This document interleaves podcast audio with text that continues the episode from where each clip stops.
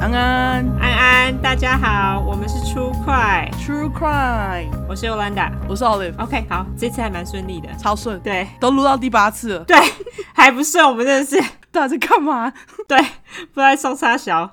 好，那这一次还是从 review 开始，我们这次收到超多 review，超级开心。对，没错，请继续推广，教大家留言，对，而且是五星留言，谢谢。对，五星，对，真的实在是太开心了。而且这次就是我们这次总共要念十二个，哎，我就想说，嗯，好像还没有达到就是你要挑挑着念的那种程度，所以我们就是还是通通把你念出来。所以现在要留言，我跟你讲，你要我们念出来，你就给我现在留言。如果你晚一点留言，我们不一定会挑你的哦。 逼他们 想留快留哦，想被念的快留。，对哦，对，就是这样子。好，那你先念好了。好，他的名字是白夜，你翻到后脑，标题是很棒，五星奉上，嗯哼，谢谢。 谢谢。嗯，再来是更新后无法发文，他名字叫更新后无法发文，标题是肥宅下班要听报，很喜欢这类型的题材，谢谢两位辛苦取材跟整理，而且图文并茂，很生动。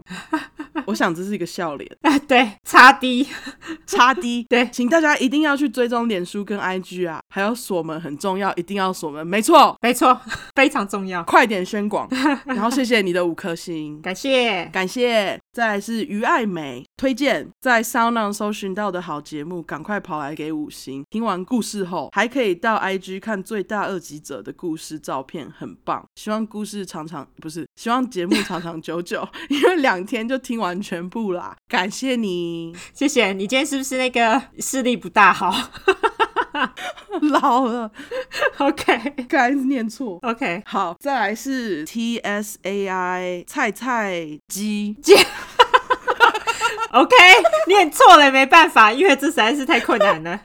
菜菜鸡，它就是菜菜，然后 Z I，那对那我要怎么念？菜菜鸡，我叫你菜菜鸡吧。好 OK，呃标题是我边跑步边对啊我边跑步边听，发现自己跑好快，而且在听到阿丹一直想找人杀的时候，眉头不自觉皱潮声；听到他一直碰壁的时候，又不小心笑出来，哈哈。之前上班第一次听到，本来觉得用这种开玩笑的方式讲杀人犯罪有点母汤，但后来发现很容易被这种 true crime 吓死，但又爱听的我，好像很适合这种 style。而且你们也会不时骂那些杀人犯很鸡掰或有病，每次都让我扑哧一笑，哈哈哈啊哈哈哈。这是他留的， OK，啊对哈哈，没错哈，谢谢你们努力做 podcast，超喜欢的，而且你们口条都很好，没什么多余的发语词。虽然会出现心理学今天这种东西，哈，心理学今天怎么了吗？你干嘛没送啊？ 明明就你翻我译没有问题。 我没有北宋， 我只要问你心理学今天怎么了吗？ 感觉像是姐妹乱聊，超亲切，落落场打好多。总之辛苦了，期待下一集节目，感 谢你谢你，诚意的留言。超有诚意哦，我妈好长啊，谢谢你花了时间。虽然你就是纠正我的心理学今天，但是还是谢谢。对，下一个，下一个是三月中旬的楼楼，好听，特别是主持人的反应很率真。等一下，反应很率真，W，我想那是笑的意思， OK，W 为什么是笑的意思啊？那个好像是一个网络用法，对，我我知道，因为很多人在用，可是我就在想，说是到底为什么 我不知道，看到就会觉得 OK，那是一个笑的意思。 ？OK，好，对，尤其是 Yolanda 爆粗口的时候，会让人忍不住觉得这才是聊天时会有的反应啊！希望能保持住这种率性的风格，期待下一块哦。Hashtag 有些 podcast 听起来很 gay 白，没问题，我们一直都是走这种风格。 对我们一直都做这种风格对我们实在是很难很难给掰起来，因为我们就是这样子， 给掰还会笑。 ，gay 白很难。对好，第六个，嗯嗯，它叫做 Lunatic 雅雅，嗯哼，赞赞。两位的对话跟反应都很真实自然，内容很精彩，想一听再听。特别是 Olive 的一些惊呼语跟内容实在太大，我跟你说，那是抽大麻的结果。 我每一集成本都很高，对哦我每一集成本都超高，因为还有包括抽大麻费用，对我就是为了要有真实的反应，我抽了大麻，是不是？ 那个超真实，我跟你讲，那很难讲。对，那真的很难讲，因为我真的是在嗨。我希望不懂大麻的人就不要赞我。 我们这周合法。对，而且不是之前会有人说你要吸毒去外国吸，对对，我们就在美国吸，对，我们就在美国吸，对而且大麻不是毒。对对对对。再讲一次， OK OK，强调一下。好，再来我来念哈，有一个叫做 Rico Q，他说听一集就爱上，喜欢你们说故事的方式，不至于太可怕，也不至于轻浮，还能学英文，真的棒棒的。嘿，谢谢，超棒，啊感谢。没错，那下一个是快按订阅，优质星座分析。呼叫唐老师真的笑死！从犯罪描述、英语教学到星座分析，如此包山包海的内容，超优质频道必须五星推爆，擦滴滴，谢谢。 好，下一个是 Jin 二零二零二，找不到第六颗星呢。EP 五有一声啊，深深烙进我心里呢。我都忘记他讲了这个之后，我就想说到底是哪一个，我就回去听，我就发觉那一集是阿卡那一集，很多啊，所以我不知道他到底在讲哪一个啊。还是我们中途有一段就是尖叫之类的，我 我们有尖叫吗？ 我忘记我不了知，道，可能就是啊，有可能。不过 感谢你的留言，我也希望有第六颗星，好不好？好，好，下一个是 Kimono 黄，他说。太好听了吧！在 Podcast 看到广告文，一直很喜欢刑事案件主题，就开始听了。没想到超好听，很喜欢你们用诙谐轻松的方式讲杀人犯的生平，好几段都听到笑出来。EX 笑诶、欸他听到狗叫去杀人，双鱼座就是这样啊！擦滴滴滴，已经分享给朋友和家人，支持支持，谢谢。谢谢，擦滴滴滴，对，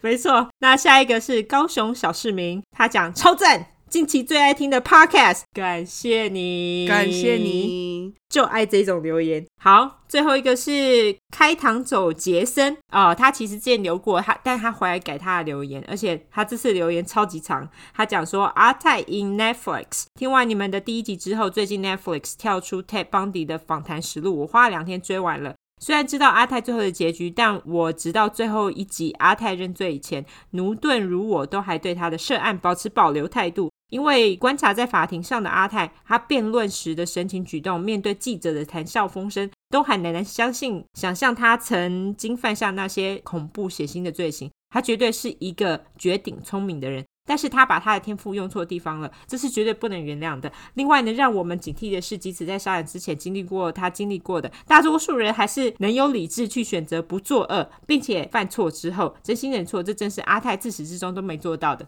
没错，你的评论非常好，我超级想回你的。你说对了，阿泰就是一个非常会藏的人，但是他藏的还是没有 BTK 好。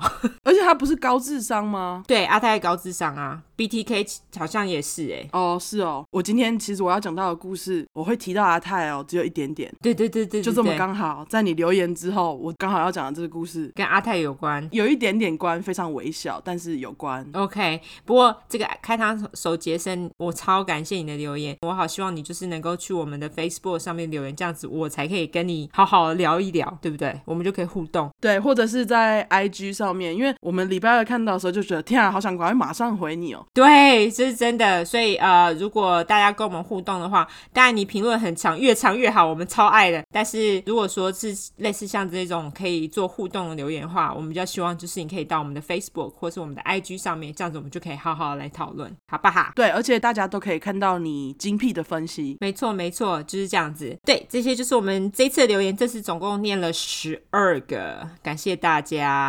感谢大家踊跃的留言。对，，麻烦大家再继续五颗星留言好吗？你们要回来改评论，我们就跟你说嘛。你要留就赶快留啊，不然之后我们就用挑着念，不一定会选到你哦。对，念过的就不会选你哦。 对，念过威胁，威胁，再次威胁。没 错，快快，你去推荐给你的朋友，然后跟你的朋友说，哎、如果你的留言想被念的话，现在就是机会。现在就 去。我在推销什么？对，好，我们这一次留言就这样子。现在来念免责声明吗？你有要纠错吗？有哦，对，我要纠错，我要纠错。其实我那时候在剪的时候，我就有发现，就是我在剪接的时候，就是阿杰他其实中间不是有被判一年有期徒刑吗？可是他是做了十个月就出来，不是十年。我那时候讲十年，十年出来他都老了。哦，对哈，呃，我那时候是讲十年，后来我在剪的时候，我想说啊，下下周再揪出好了，管他的，所以我就剪进去了。 所以啊，呃 所以他其实做了十个月的牢，这是口误哈，跟跟大家讲一下。好嘿，我现在就来念免责声明喽。好，因为我们的主题是在讲有关血腥暴力或性虐待的内容，建议有类似创伤或是经验的人，还有不喜欢这一类题材的人不要听。我们后来一直都没有讲那个十五岁以下不要听哦，对哈，对对对，这类题材还是比较血腥，就是如果年纪小的话，你现在就马上给我关掉，好不好？好，听阿姨的话，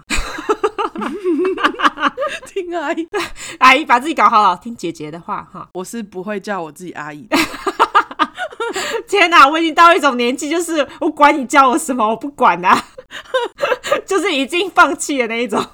那好，好继续。那我们会用比较轻松的方式去讲这些故事，并不代表我们不尊重受害者，因为我们大部分开的玩笑都是开杀人犯的玩笑。另外，因为我们住在美国一段时间喽，所以还是会中英文夹杂。毕竟这是翻译的故事，上次就已经说了啦啊，中英文夹杂，大家都在中英文夹杂，我们很收敛呢，欸超级我们自己有知觉，好不好？能翻了都翻了，，对，就是要让台湾听众都能够听得懂，然后顺便教你们一些英文。 无用英文， 对，真的没什么用。以上就是我们免责声明。那如果说有这些状况的人呢，你们就不要听，但是你们就会后悔哦。我跟你讲，真的，对再讲一次，十五岁以下，你现在就给我关掉，听姐姐的话。 好，那今天是你先开始嘛，对不对？对，这礼拜我先讲。好，那我这次要讲的是一个叫做 Gary Ridgway 的人，嗯他也被称作绿河杀手 （Green River Killer）。 ，OK，他这个称号呢，其实是媒体帮他取的。他的本名就我刚刚讲了，叫做 Gary Ridgway，、嗯盖瑞·瑞吉威，我们就叫他阿瑞好了。好，他也算是那种有计划的杀手，但是我要先讲，就是他其实是低智商，哈，因为通常我们目前讲过的连续杀人犯很多都是高智商，像是 A 啊，或者是 Ted Bundy，对，他们都是高智商。嗯，没错，但我就先说他其实跟 BTK 差不多，也是犯案犯案的过了很久，是直到很后来才被真正抓到。那他为什么低智商还搞这么久啊？就是其实他的计划就有作用了，他非常谨慎。哦，那他智商多高？我看一下有没有比我低。我等一下告诉你。OK，好，哦好想知道哦，因为目前为止都比我高， 我好挫折哦。OK，好，好，好，我们回来。他在一九八二年到一九九八之间，他前前后后在华盛顿州。嗯，我离华盛顿州开车一个小时就会到了。哦，OK，就是西雅图所在的州嘛，对不对？对西雅图所在的州，但是如果我要到西雅图的话，呃，要大概三小时到四小时的距离。因为它不是在那个，就是你们州跟州的界限那边，对，再远一点。我们州跟州界限是 Vancouver。哦，OK，我们又教了大家那个美国地理，哎，对不止 英文，连地理都包。我们还多教了地理课，我的天哪，太厉害了！我们包山包海，诚如听众说的，没错，Vancouver 跟那个加拿大的 Vancouver 是一样的拼法，但是这是 Washington 的 Vancouver。哦，我觉得他们真的很喜欢那个，他们在城市取名的时候都没有什么创意耶。但你看那个死亡医生，哈哈，OK OK，但是所有医生都叫 Doctor Death。对我们骂一下取名字的人， 不知道是谁取的。好，他前前后后在我的邻居州，就是华盛顿州，杀了至少四十九个女人，哦，就是四十九是非常庞大的数字。这些他杀的女人几乎都是性工作者。阿瑞很恨性工作者，啊，为何？原因你之后就知道，因为有很多原因。好，我觉得他跟 BTK 有点像，他就是有很多借口。那他现在还活着哦，哦，没想到混蛋还活着，嗯，对，目前他七十一岁，而且因为我现在要讲的故事，因为他杀人实在太多了，所以里面有很多名字。嗯，我会提醒你们，就是这在什么时候讲到，但是名字要记好。 ，OK，对，好，真的很多。好我们就一样，先从阿瑞小时候开始讲起。好阿瑞的爸爸是一个巴士司机，妈妈家庭主妇，然后有时候兼职。嗯我们就直接叫他阿瑞爸跟阿瑞妈。哼，好，阿瑞他在犹他州的盐湖城出生，就是 Salt Lake City, Utah。嗯他出生不久后，父母就带着全家搬到了南西雅图。哦， Utah 跟西雅图好像没有离很远，呃，隔壁的样子，对，好像是隔壁。然后他是中间的小孩，哦，又来了，中间小孩加一，对。那就是第三集的盖西，还有 A，跟第六集的史旺，都是中间小孩。对，都是中间小孩。嗯他分别有哥哥跟一个弟，哥哥跟弟弟两个人都蛮外向的，嗯很善于体育。阿瑞呢，就跟他们有点相反，嗯他就是比较内向。那我们刚刚讲到他低智商，他的智商呢，他是落在 low eighty，就是八十出头。八十出头，天哪、真的比我低耶！我好开心哦，终 于，他很笨 蛋笨。我们没有骂笨的人啊，我只是在骂阿瑞很笨。 OK OK，好，对，阿瑞就因为这样，在学校就学习很缓慢嘛，成绩又不好，嗯所以阿瑞的妈妈就常常就是羞辱阿瑞，就跟阿瑞说：“你怎么那么笨啊？”嗯然后跟阿瑞说：“你再这样笨下去的话，哦，我跟你爸就要把你送到那个特别学习的学校。哦，专门给笨蛋去的学校。我们不能这 样，要这样讲吗？对不起， 我没有要歧视的意思。现在现在是敏敏感时期。对好，那 呃，如果是讲阿瑞的话，我们就直接叫他笨蛋，因为他的确是一个就是可怕的笨蛋。没有，我觉得笨不是错，对，但是如果你杀人就是错。没错，嗯那阿瑞呢？他就是成长过程中一直受到妈妈这样子的言语暴力，天天在屈辱之下长大。嗯他也不懂为为什么这个妈妈对他这么密，嗯，因为这样子，所以他一直尿床，尿到十三岁。哦哈，OK，那他也很符合我们之前讲到的麦当劳三定律里面的三项特征。嗯有机会呢，他就会纵火，看到东西就拿来烧一下，看到小动物就伤害一下，嗯用 BB 枪射猫啊，嗯，又是猫，毛超衰的。超衰的，好像不止猫啦，但是就是他好像找到蛮多猫来弄的，哦所以阿瑞就符合那个麦当劳三定律嘛。哦，就是三项都符合哎。之前有说到，就是虽然符合的人不一定会变成杀人犯，但是阿瑞就变成杀人犯。嗯阿瑞爸妈常常吵架，吵架的时候，阿瑞妈会把阿瑞的爸爸骂得狗血淋头，这样。但是这个爸爸从来不会为自己挺身而出。哦阿瑞从小看着爸爸这样，就觉得这个爸爸怎么那么弱啊？嗯看不起爸爸。其实这爸爸也不是什么好人啊，他就是把所有的家务都丢给妈妈来处理，觉得理所当然的，其他事情就是得给老婆做。可能是因为那时候是五六零年代，对嗯嗯，他们就是这种男主外女主外的传统价值观。对，但是因为这妈妈其实当时还有一点兼职。哦，OK，我就是觉得说，他们吵架搞不好跟这个有关系，嗯这个也影响了之后阿瑞的婚姻观，就是说他会希望女性就是要主内，然后要听话。 ，OK 有时候阿瑞的爸爸会带着阿瑞一起上班， OK，那刚刚有讲到，就是他是他是一个公车司机嘛对。阿瑞爸的公车路线有时候会经过一些红灯区，啊这些红灯区遍布南西雅图的南太平洋道路的路边。这个路边呢，离阿瑞家其实算蛮近的，所以他们常常开经过。每次只要开经过，阿瑞爸看到这些性工作者，他当时当然是说妓女啦，嗯那他就会跟阿瑞说：“哎呀，这些妓女有多脏，有多下流。”哦虽然说阿瑞的爸爸在阿瑞面前对性工作者各种批评，嗯可是他在开公车中啊，就是他只要休息有机会，他就会跑去路边找一个性工作者，哈，对他就是边骂然后又边去，靠腰他鸡鸡才脏嘞。对啊，然后就把阿瑞放在车上等，嗯所以就是阿瑞这时候就就有学习到，就是哦，OK，那这样是 OK 的，哦，可以就是自己有老婆又跑去跑去外面乱搞，哦，好鸡掰哦。他就有学到这点，事后我们会讲到。 OK OK，另外阿瑞爸啊就是不知道怎么当爸爸，嗯以前他在停尸间工作，嗯结果有一天他就不知道哪里来的想法，就觉得 OK，那我现在要跟阿瑞讲一个特别的事情。他跟阿瑞说：“诶，我的前同事曾经侵犯过停尸间里面的尸体，他跟小孩讲这干嘛？不懂，他没有推广侵犯尸体的这个行为，但他就是把恋尸癖这件事情介绍给阿瑞。哈，对，那我们恋尸癖的英文想学吗？想 叫做 necrophilia， n e c r o p h i l i 就是 N E C R O P H I L I A。” OK necrophilia。 necrophilia 这个学你也不知道什么时候会用到，但是我们又学了一个绕出来好像很厉害的英文。没错，没错，棒棒。好棒棒！小孩子学得很快，他就像一块海绵一样，你跟他讲什么，他就是会把它学进去嘛。尤其坏的学的特别快，阿瑞就觉得哇，世界原来这么大，可以侵侵犯尸体哇！而且还学到了性工作者很脏，哦，好鸡掰哦，超级白的，所以就这两个想法就一直根深蒂固在他的脑里面。这也是为什么阿瑞后来几乎都挑性工作者来杀，嗯啊而且还频频回去探访尸体的原因。 ，OK，他后来就是被抓之后，他说这些都是因为他爸灌输他的概念，都他爸害的啊，他自己要是不去做，其实什么事都也没有啊。但是可以怪爸爸一点点。是是是，那阿瑞的妈妈除了带小孩以外，有空她也会在一间服装公司兼职。啊阿瑞长大的时候，阿瑞妈会跟阿瑞说上班发生的事情嘛，啊，他会讲说，帮客人量身的时候离会离客人的裤裆很近，结果客人裤裆紧紧的。 OK，就就这对父母真的是不知道在干他嘛跟，他讲这干嘛啊、不懂。他就跟阿瑞描述这些细节，像是客人客人的裤裆鼓起来的形状，或者是味道，好恶心， 超恶心。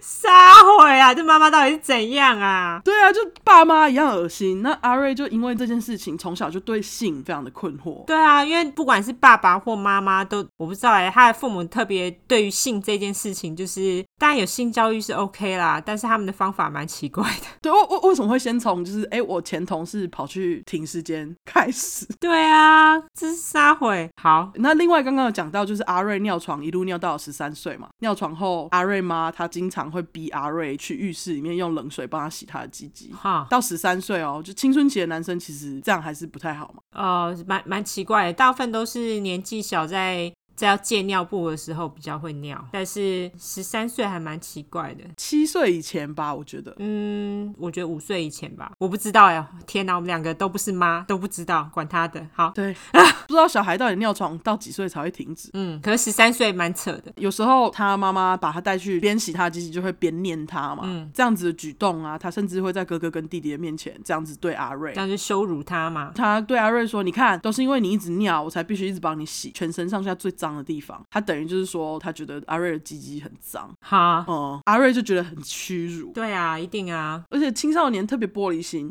这边我要特别提到，阿瑞妈其实是特别喜欢穿的很少，在家里晃来晃去的人。哦，嗯，常常在家里就穿着像是比基尼之类的东西走来走去，有时候甚至连内衣都没有穿，只穿内裤走来走去。所以说他也不怕露啦，因为他这样嘛，街坊邻居就会议论啊。嗯这时候差不多也是在六零年代，感觉是蛮保守的。嗯，OK，阿瑞就因此看着妈妈的身体，就是这是他第一个能接触到的女性裸体嘛。不过他妈妈这样子的确是还蛮奇怪，因为他们家里全部都是男人，就他一个女的。对啊，那他看着妈妈身体，对妈妈产生了性幻想。嗯阿瑞说，他妈常常穿着比基尼躺在后院的草坪上做日光浴，他就会躲在房间里面偷看妈妈。哦，OK，那偷看的时候，他就会看着妈妈的身体，边想象就是他对于妈妈的身体做的事情，哈边想象杀了妈妈，然后又边自慰。哈，为什么要杀了妈妈？哦，他很讨厌他妈，嗯，他妈羞辱他。对他就是又讨厌他妈，又对妈妈的身体有性幻想。嗯，OK，他其实常常想象杀妈妈的画面，嗯，然后常常想象对于妈妈做性方面的事情的画面，这两个有时候是分开的，然后有时候是在一起的，所以他就是其实他自己内心有很多挣扎，嗯他对于妈妈就是一种又爱又恨的心情。嗯我这边要讲一下那个恋母情节，嗯，OK。弗洛伊德提出了一个我觉得有点瞎，弗洛伊德很多都很瞎，嗯，因为很久以前了啊对，恋母情节的英文哦，我们要学英文了，耶、棒棒叫做 Oedipus complex，、 ，OK，也叫做伊底帕斯情节。好，那恋母情节 Oedipus complex 的拼法是 O E D I P U S，、然后 complex C O M P L E X，给你们完整的英文学习体验，对你就可以把它写下来，干嘛？跟大家唠说，我这礼拜学到了伊底帕斯情节，想知道吗？让我告诉你，如果你不想听我解释，去听 True Crime。好， 又在卖。 Exactly，好，嗯弗洛伊德他在一九一三年的时候提出，他说所有的男孩在长大过程中都会把自己的母亲当做第一个追求异性。他就是说，所有这些男孩呢，他都会把自己的母亲当做第一个追求的异性，把父亲当做自己的竞争对手。嗯然后弗洛伊德也提出，要是父亲呢有挂号父亲的样子，嗯那这些在青春期的男孩自然会觉得 OK，我没办法跟你竞争，哦，才会把妈妈当成自己的妈妈。 What the fuck？嗯，这这是他的理论，他说，而且又或者这样子的感觉会随着男孩长大之后渐渐消失。啊，OK，不过这理论其实已经很旧了，所以其实后来受到多方质疑。但是我觉得在这个部分，这个理论适用在阿瑞的身上，适用在杀人犯的身 上。对，蛮多杀人犯身上。但是你觉得 A 有恋母情节吗？嗯，哎，但他有强奸他吗？他有强奸妈妈的头，对，对，所以嗯我觉得他有，但是他又很讨厌他妈，就是跟阿瑞差不多。对我跟阿瑞很像。嗯，那后来阿瑞十六岁的时候找到了一个六岁的男孩，嗯，把男孩带到了树林里面，捅了男孩的肚子好几刀。哈捅完男孩之后，男孩问他说：“你为什么要伤害我？”啊，阿瑞说：“我只是想知道杀人是什么感觉而已。你不觉得这些杀人犯每个人都在某个时期讲过这句话吗？哦，是是，他们都要有第一个体验。对，都要体验看看，发现去看看自己喜不喜欢一个 trial run。嗯然后他就用那个男孩的衣服把刀上的血擦一擦，直接走了。嗯超级理所当然。其实就这件事件是阿瑞后来被逮捕之后跟警察讲， ，OK，所以你也不知道是不是真的，不过有可能是真的。有可能是真的，因为他其实看起来非常的诚恳，呃，但是你也不知道就是这是是不是真的。 OK，他说这个男孩好像也不记得到底是谁这样对他，这件事情也就不了了之。阿瑞也没有被抓。 OK，那刚才有讲到阿瑞的 low IQ 嘛，所以学习的很慢。结果阿瑞就学习的太慢了，终于到二十岁了，他毕业那个高中，嗯因为通常一般人都是十八岁就毕业了嘛，但是因为他学的比较慢，他直到二十岁他才在高中毕业。嗯高中毕业后，他马上娶了小他一岁的女友阿雅。 ，OK，。婚后不久，可能因为自己也不知道要干嘛，为了养家，那就是怎样去当兵当兵，当兵，阿瑞去当兵后就被派遣到越南。当时军中弟兄常常就是一起约团去买春。 嗯据说阿瑞是一个性需求很大的人，嗯，而且他其实有那种成瘾性的人格，喜欢什么他就会变得非常非常疯狂。好，OK，那他自己在越南一个人，然后又有性需求无处可发泄，嗯他就想说，OK，老婆远在天边，他因此常常跑去那个红灯区找性工作者玩。嗯，OK，对，每一晚不同个。那因为他是一个白痴，他坚持不戴套，啊哈 结果就得了性病。 ，OK，活该，嗯，对，活该，他得了淋病。哦，因此还住院了好几天。 就因为这样，阿瑞又更恨性工作者了。他觉得干都是因为你们这些性工作者让我得性病。自己智障还在那边，嗯对啊，还怪人家。那后来阿瑞去乱玩的传闻，可能有传回阿雅的耳里，嗯，所以阿雅也跑去乱搞。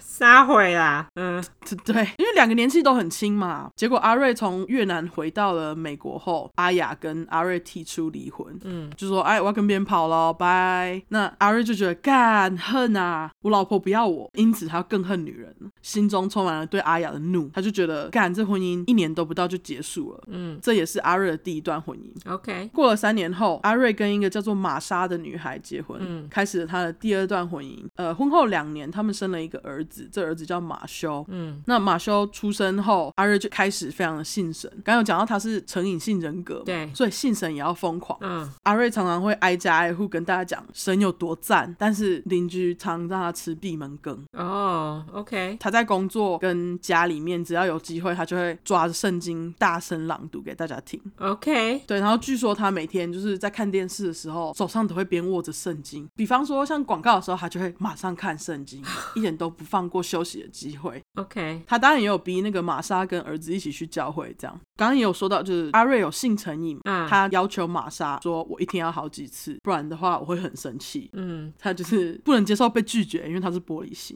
是，之后可能就是一天好几次已经满足不了阿瑞了，他开始要求玛莎去那种开放的空间发生性行为，像是树林里面的地方，嗯或者是那种很容易被人家发现的地方，嗯据说有一次，阿瑞把玛莎带到树林的深处，然后要玛莎就是自己在原地待着，嗯阿瑞跑去躲。就是在玛莎毫无防备的时候，阿瑞就会从玛莎的后面很安静的跑出来吓玛莎。嗯他很享受那种紧张感，不过这些还是没有满足阿瑞，嗯他还是会偷偷去找性工作者来满足他的需求。哈，他生气很强哦，对 啊，需求超级大，是但是这件事情玛莎不知道。另外，在他们的婚姻期间呢、阿瑞妈这个角色一直让玛莎非常头痛，就是这个婆婆，嗯，除了坚持帮阿瑞买衣服之外，还掌控了他们家的经济。哦，她就是一个很强势的婆婆，对，甚至就是常常跟玛莎说：“你怎么都不把儿子教好？”嗯那阿瑞知道，他也没有帮老婆讲话，因此玛莎对阿瑞的妈妈还有阿瑞两个人，其实心里充满了怨。嗯他们结婚过了五六年之后呢，就是玛莎从小到大其实一直都有体重问题，所以她决定她要去做那种胃绕道手术。 ，OK，你们想知道胃绕道手术的英文是什么吗？说胃绕道手术的英文是 gastric bypass。 OK，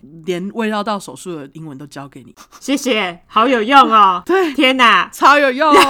你以后想要去做胃绕道手术，你就可以跟医生说：“医生，我想要做 gastric bypass。”医生搞不好还听不懂，应该听得懂吧？医生不是应该很聪明吗？谁谁知道？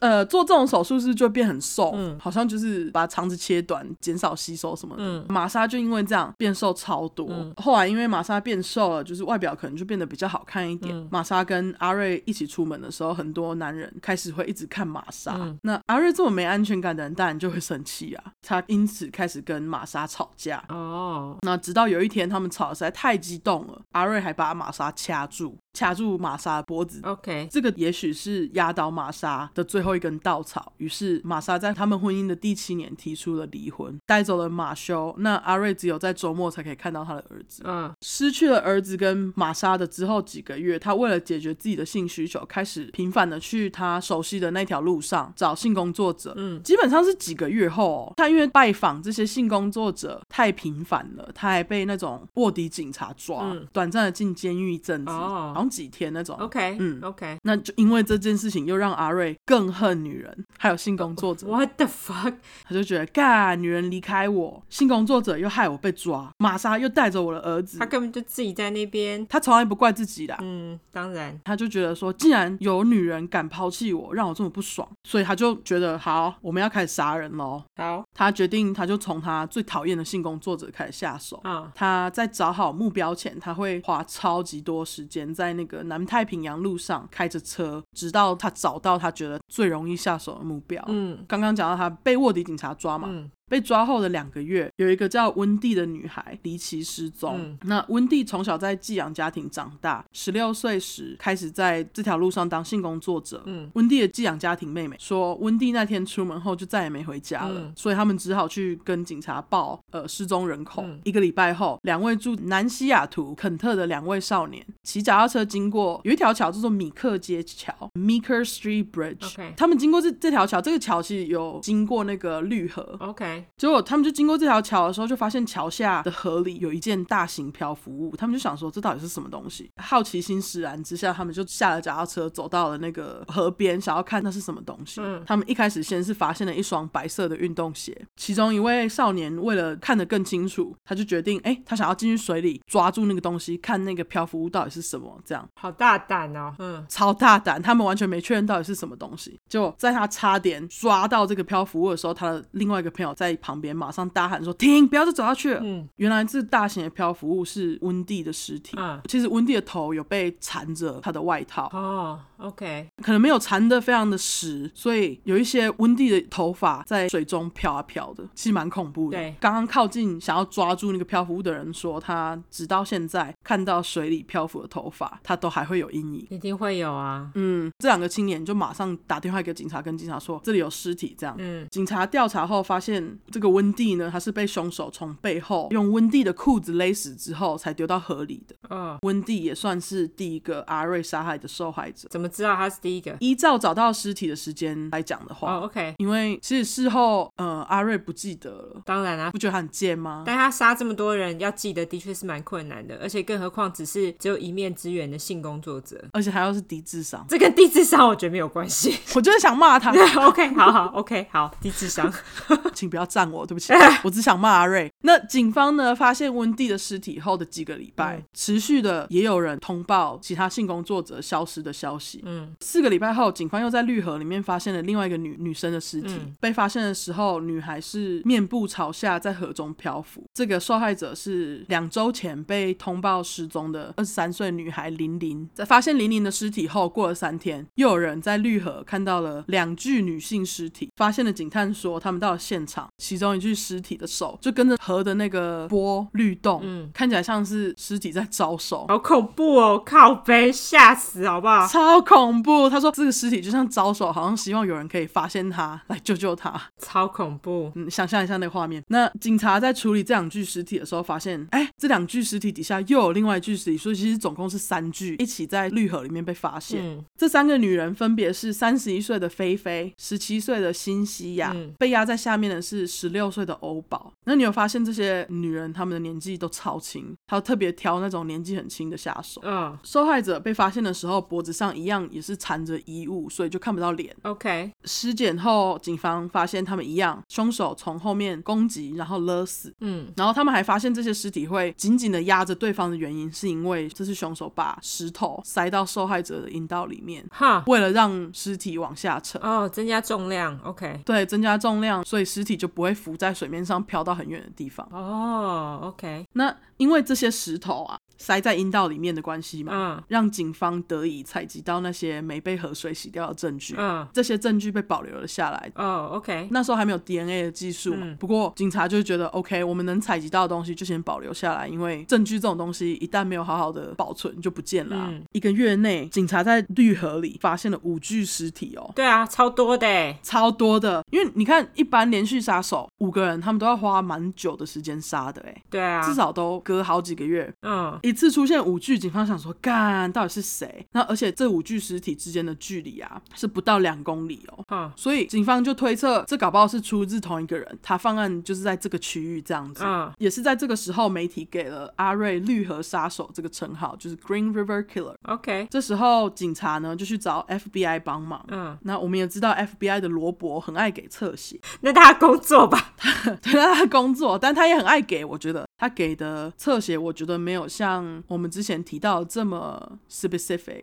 不精准是不是？对，我觉得没有很精准，非常的客观。嗯他说，犯人可能是三十几岁的白人男性，跟妈妈住一起，很有可能介入警方调查的过程，控制欲很强。嗯就这样，但这些都只是侧写而已啊，所以就是也有很可能出错嘛。嗯，对阿瑞其实从来没有介入警方的调查。 ，OK，那这时候，一位叫做福斯的四十三岁计程车司机看到这么多女人死了嘛，他想要跟警方提供他知道的情报，嗯所以他就跟警方说他有载过这些受害者。嗯，那结果这个福斯很衰，因为他真的是我个人觉得啦，他长得一副杀人犯的脸。 哦，是哦，你会附上他的照片吗？我如果能找到我就找，因为我其实是看纪录片看到的，他长了一副杀人犯的脸，个性又有点奇怪。警方就觉得，诶，罗伯刚刚讲说犯人他可能会想要介入警方调查的过程嘛，嗯，因此警方还短暂的把这个福斯列入怀疑对象。哦，对，对这个可怜的福斯展开了长达三个月的二十四小时监控，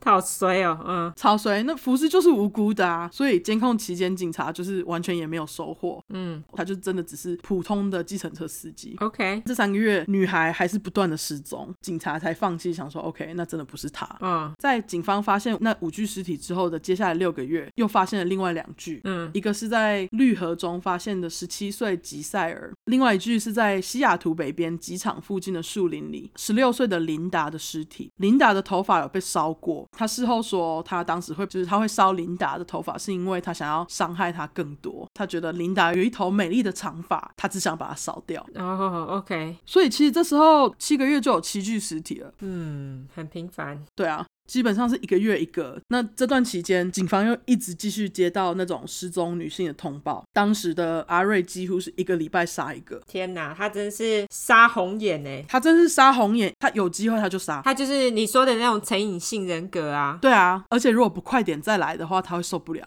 嗯这时候，总失踪女性的人口已经到达了二十二个了。 ，OK，警察一直接到女性失踪的通知，但是他还是不知道到底杀手是谁嘛。嗯他们有发现这些失踪的女性几几乎都是性工作者，警察也请那个在南太平洋路上的性工作者要小心。啊、那你会想说，这阿瑞怎么有办法骗到这么多性工作者呢？那是因为他非常非常的谨慎，他车上呢有马修的玩具，那后照镜上面挂的照片也是马修。哦，所以通常呢，你看到人家有小孩，是不是就会放下戒心？没错，这是真的。嗯，这是真的。嗯那就像前面说到的，他会花好几个小时在路上找他认为完美的目标。啊、那通常他开车上前的时候，他会等到性工作者自己来跟他讲话，他就不用下车，不会有任何人看到他。嗯有一两次，他也会把马修带着一起找性工作者。嗯其中有一位性工作者，因为看到马修在里面，觉得自己当然不会有事啊，他就跟着上车了。嗯结果没想到呢，阿瑞就开到树林里，把马修留在车子里面，自己把受害者带进树林隐蔽处，然后在他们交易后，就是性性交之后，把受害者勒死。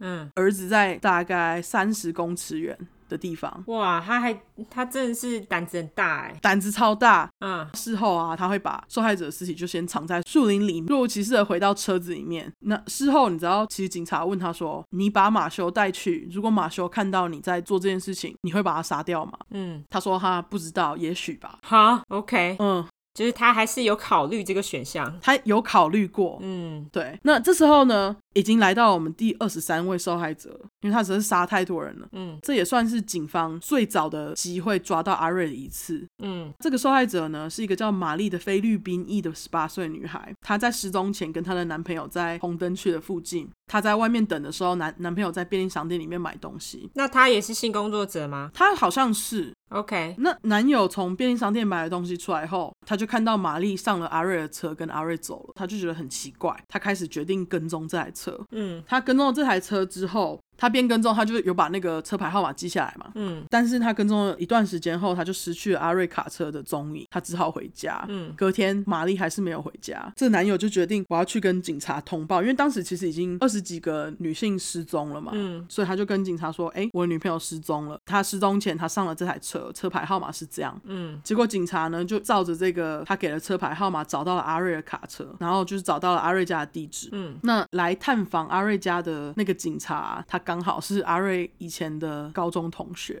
哦，OK，当他抵达那个阿瑞的前院门口的时候，嗯阿瑞正在前院就是除草之类的。嗯他就问阿瑞说：“哎、有人说你带着一位很年轻的女孩，就是上你的车，那女孩在哪里啊嗯？”阿瑞也不知道用什么方法，就说服了他的同学说他没有见过那个叫做玛丽的女孩。嗯结果这个警察就把他的资料写下来就走了，他也没有就是说：“哎、我要搜查你家，可能因为也没有搜索令。”嗯他也没有把这件事情递交到那个绿河杀手特别调查组那边，我也不知道为什么，嗯但是你知道，这个警察呢，当时在询问阿瑞的时候，其实玛丽已经在阿瑞的家里面被他勒死在床上了。哦，OK，呃，警方他一直到很后来呢，才找到玛丽的尸体。那他们找到之前，玛丽只被当成另一名失踪人口。 OK，那就是其实那一天，要是这位警察有问他说：“哎、我可不可以进去你家看一下啊？”嗯，他们就抓到他了。哦，OK，结果这段时间呢，阿瑞不止杀性工作者之外，嗯他还在同时间内跟好几个不一样的女人约会，因为刚刚讲到嘛，他需求很大。对，其中有一个是叫卡罗的二十一岁单亲妈妈，卡罗当时刚离婚，没钱没车，刚找了一个酒吧的工作。嗯阿瑞就开始跟卡罗约会，他们总共约会了大概三次。嗯阿瑞其实事后在访问的时候，他有说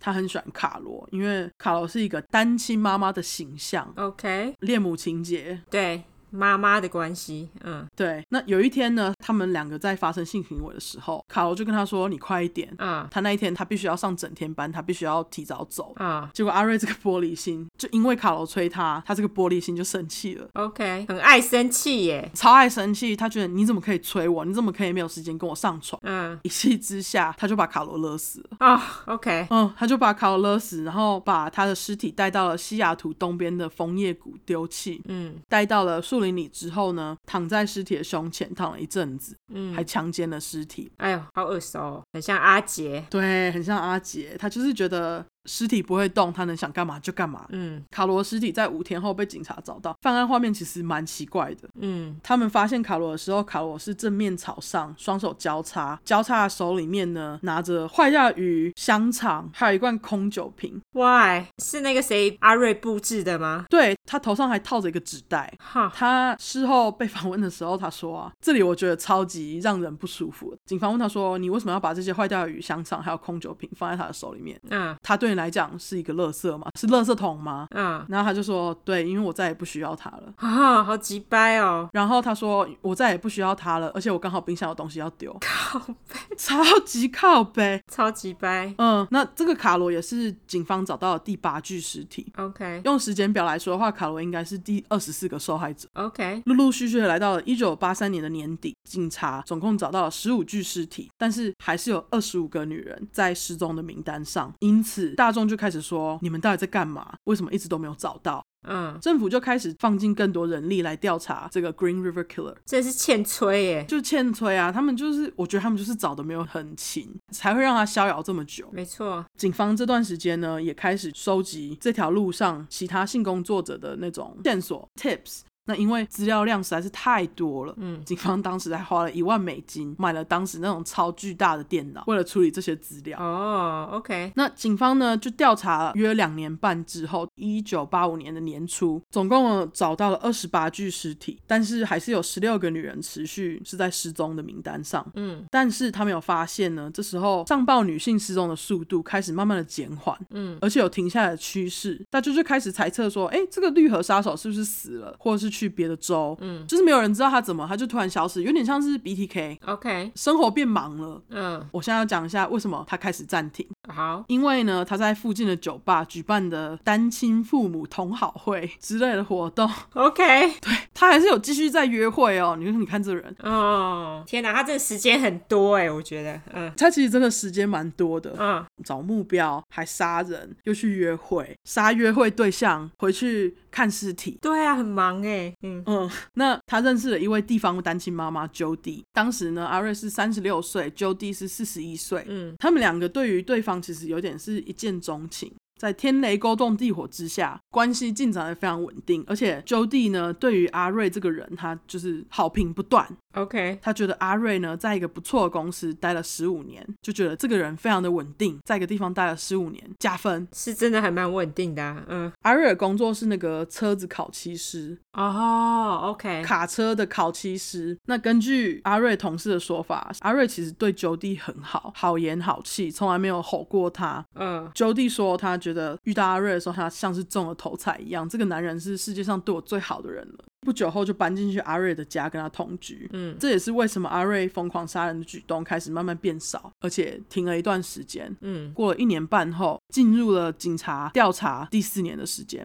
这时候，警察总共发现了三十九位受害者，然后刚好呢，这个第三十九位受害者，她是一个叫做金伯利的十九岁女孩。嗯刚刚有讲到，就是警察其实有不断的找性工作者，想要问他们就是关于这些失踪女性的消息嘛。对，刚好这时候警察呢就找到了最后见到金伯利的朋友佩姬，佩姬，OK，Peggy， Peggy，嗯，那刚刚前面有讲到，就是他一刚开始大开杀戒前的两个月，他有被警察因为去找性工作者被抓起来嘛，嗯，所以警察的那个资料库里面其实有阿瑞的照片。哦，对他们这时候就开始把跟性工作者有关联的男性照片找出来，然后请佩姬可以看一下。嗯，然后这时候警察也找到了一位幸运的在阿瑞手下逃过的瑞贝卡来指认嫌犯。嗯那这个瑞贝卡跟佩姬呢，两个人就双双选了阿瑞的照片。嗯对，那我要讲一下瑞贝卡是怎么生还的。我觉得他应该是唯一一个在阿瑞开始杀人后逃过的人。他跟阿瑞在他上车前，就是有谈好条件，说他只会帮阿瑞口交。 ，OK，阿瑞一样嘛，把那个瑞贝卡带上车以后，就开到树林里，走进树林的深处。嗯他就把裤子脱下来，然后要瑞贝卡帮他口交嘛。结果不知道是什么原因，阿瑞的鸡鸡起不来，哦，OK，纵欲过度，嗯对，他就起不来，他又生气，一怒之下，他又把瑞贝卡推倒，他就觉得，干干，你居然就是让我没办法起来，我把你杀了。啊，什么都怪别人就对了。对，结果他就开始试图要勒死他，他裤子其实是脱一半的。嗯瑞贝卡就抓到了空隙，死命反抗，就抓到空隙，他就逃跑了。嗯然后这也是为什么瑞贝卡有办法逃离阿瑞的原因，嗯因为佩姬跟瑞贝卡两个人就是双双指认这个阿瑞嘛，嗯警方就觉得 OK 就是这个人，他们就开始监控阿瑞的举动。嗯那这时候其实阿瑞已经跟 Jody 在一起了嘛，他这时候减缓了他杀人的速度，基本上没有。就是他的欲望没有那么强烈了。对， OK，渐渐的，警方在监控过程中，他就觉得阿瑞这个人真的非常非常可疑，因为他每次开经过南太平洋路的时候，他都会低于最低速限五英里。嗯虽然是这样，警方也没有发现就是确切的证据可以把阿瑞逮捕到案。 ，OK，警察跟踪了很长一段时间后，七八个月后，终于跟法官要到了对阿瑞的搜索令，希望能够在阿瑞的车还有房子里面找到任何有关这些受害者的线索。因为之前有一些连续杀人犯，他们其实都会把那个战利品留下来保存嘛，对他们就是希望能在阿瑞的家找到战利品。 ，OK，结果警方到了阿瑞的家跟车子里面，花了一整天，什么都没找到。好，嗯，结果他们就只拿了阿瑞的口水还有头发。那搜查的同时呢，警方有把阿瑞带进去警局里面，嗯用测谎机问他一些问题，说：“哎、你有没有杀这些女人啊？什么什么之类的。嗯，结果阿瑞就通过了这个测谎。靠腰，你说他那个智商很低，我觉得他智商不是很低耶。他后来警察问他说：“为什么你觉得你可以就是通过这个测谎？”嗯他说：“因为我就是一个放轻松的心情，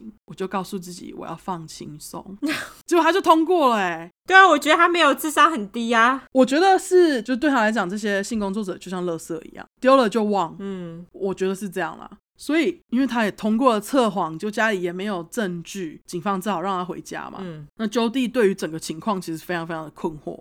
阿瑞就跟 Jody 解释说，这只是警察抓错人，一切都没事。Jody 他也没有多问，他就相信阿瑞的说辞。嗯那这时候他们其实已经在一起大概两年了。嗯这段呢，我要说一下，警察有去他们家拍了好几张照片。嗯，我只能说，这两个人品味真是有够差的，好丑。 ，OK 就各种杂物、不协调的东西摆在一块。 OK，我觉得他们应该要因为品味很差被逮捕。 那过了一年后呢，也就是 Jody 跟阿瑞交往的第三年，时间到了，他们就在家里的前院结了婚。基本上呢，关于阿瑞的一切，Jody 都爱。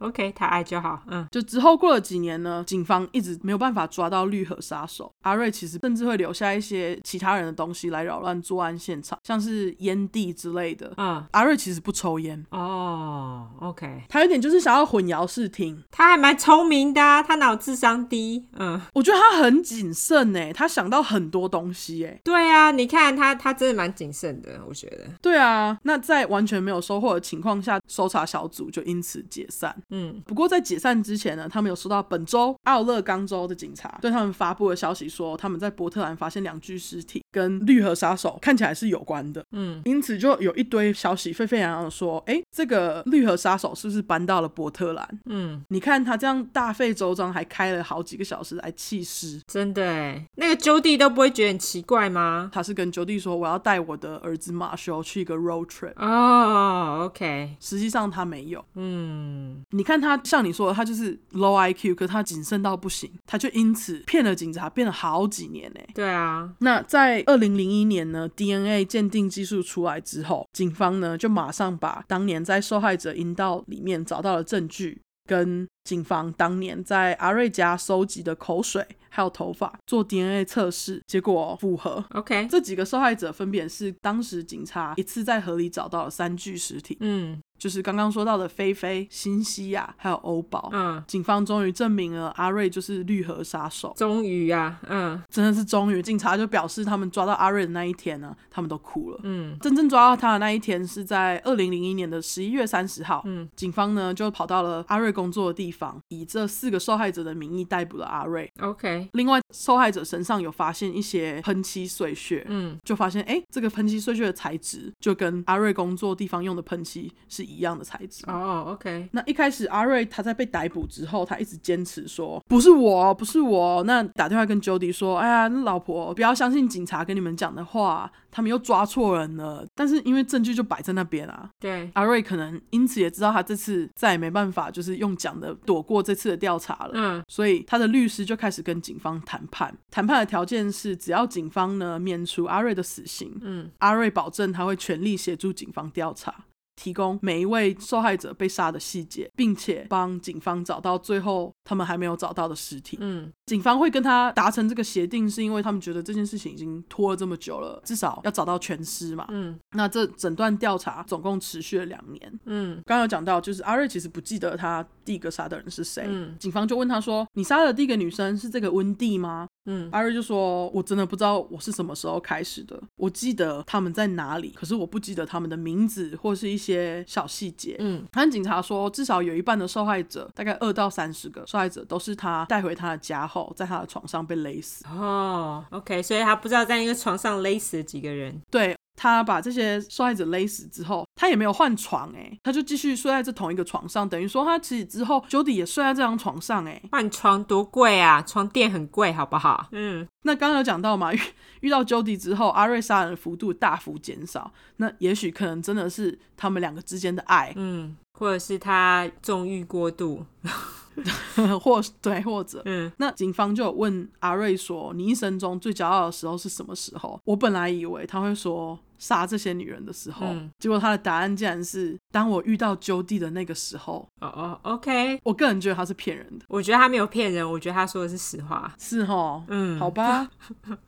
但是我刚刚没有讲，其实阿瑞呢跟 Jody 在一起的时候，他还是陆陆续续的杀了四个人。哦，那你骄傲个屁呀、对啊，他为了想要平反他在遇到 Jody 之后还杀了四个人这件事，他就说我没有特别计划，真的我没有计划我想要杀人，可是开车回家的路上看到这几个人很好下手，我就想说好吧，那我看到性工作者，我就是想杀，能杀一个是一个，有机会我就要杀。忍不住就对了，对他就是这么急掰，真的哎，对啊，那这边我要提到，就是我这个故事会有阿泰嘛，对，在阿瑞开始犯案后的约一年左右，这个阿泰呢，他其实正在往死刑之路迈进，就在等死。嗯，阿泰的故事在第一集，对，大家去听哦，嗯，嗯，阿泰就跟警察说：“哎、我搞不好可以提供一些身为连续杀人魔对于其他连续杀人魔的看法。”嗯，他很主动地跟警察说：“那我帮你们啦。因为他也是在做那个，他也是心理系的啊，”哦，因为他喜欢受瞩目嘛。对他就是想要上电视啦，嗯，对啊，然后结果他就听完阿瑞的案件之后，他就跟警察说：“这个杀手啊，他非常非常有可能会回去看他丢弃受害者的地方，而且他会性侵尸体。”哈，嗯，他跟警察说：“你们呢、啊要是发现新鲜的尸体，不要把尸体运走，你们在附近躲着，搞不好你们会有机会可以等到杀手回来。哦，OK，但是他们觉得阿泰提供的观点很有趣，但又觉得我们怎么可以把尸体放在那边啊？对对对，嗯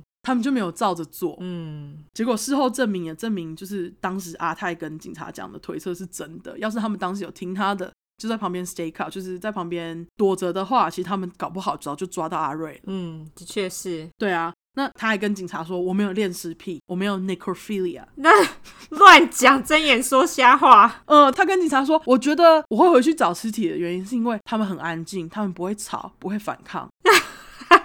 ，no shit，对他可以不被打扰，跟他们躺在一起，或者是做任何他想要做的事，就跟那个阿姐一样。哎，他只想静静的躺在他们身边，接受他们的陪伴， 我想有恋尸癖的人可能都是冲着这一点，真是笑哎、对，其实对于阿瑞来讲，这些尸体就是他的战利品。嗯阿瑞说，他当时啊，警察开始发现这些尸体之后，把他们带走，他觉得很愤怒， 他觉得警察怎么可以拿我的东西？因为那是他的战利品，对他觉得我堆在那里是为了让我事后方便回去看他们的，结果你就把他们带走了，让我觉得很怒。弄个屁呀、o k 他就是个笑哎、他是，那为了找到其他还没有找到的尸体，警察就会把阿瑞跟他们一起带着到树林里面，为了找到呃剩下的尸体。嗯主要带着他一起去调查的这个警察负责人叫做苏。苏说啊，阿瑞呢在带着警察到丢弃尸体的地方，他就会开始跟警察滔滔不绝地说。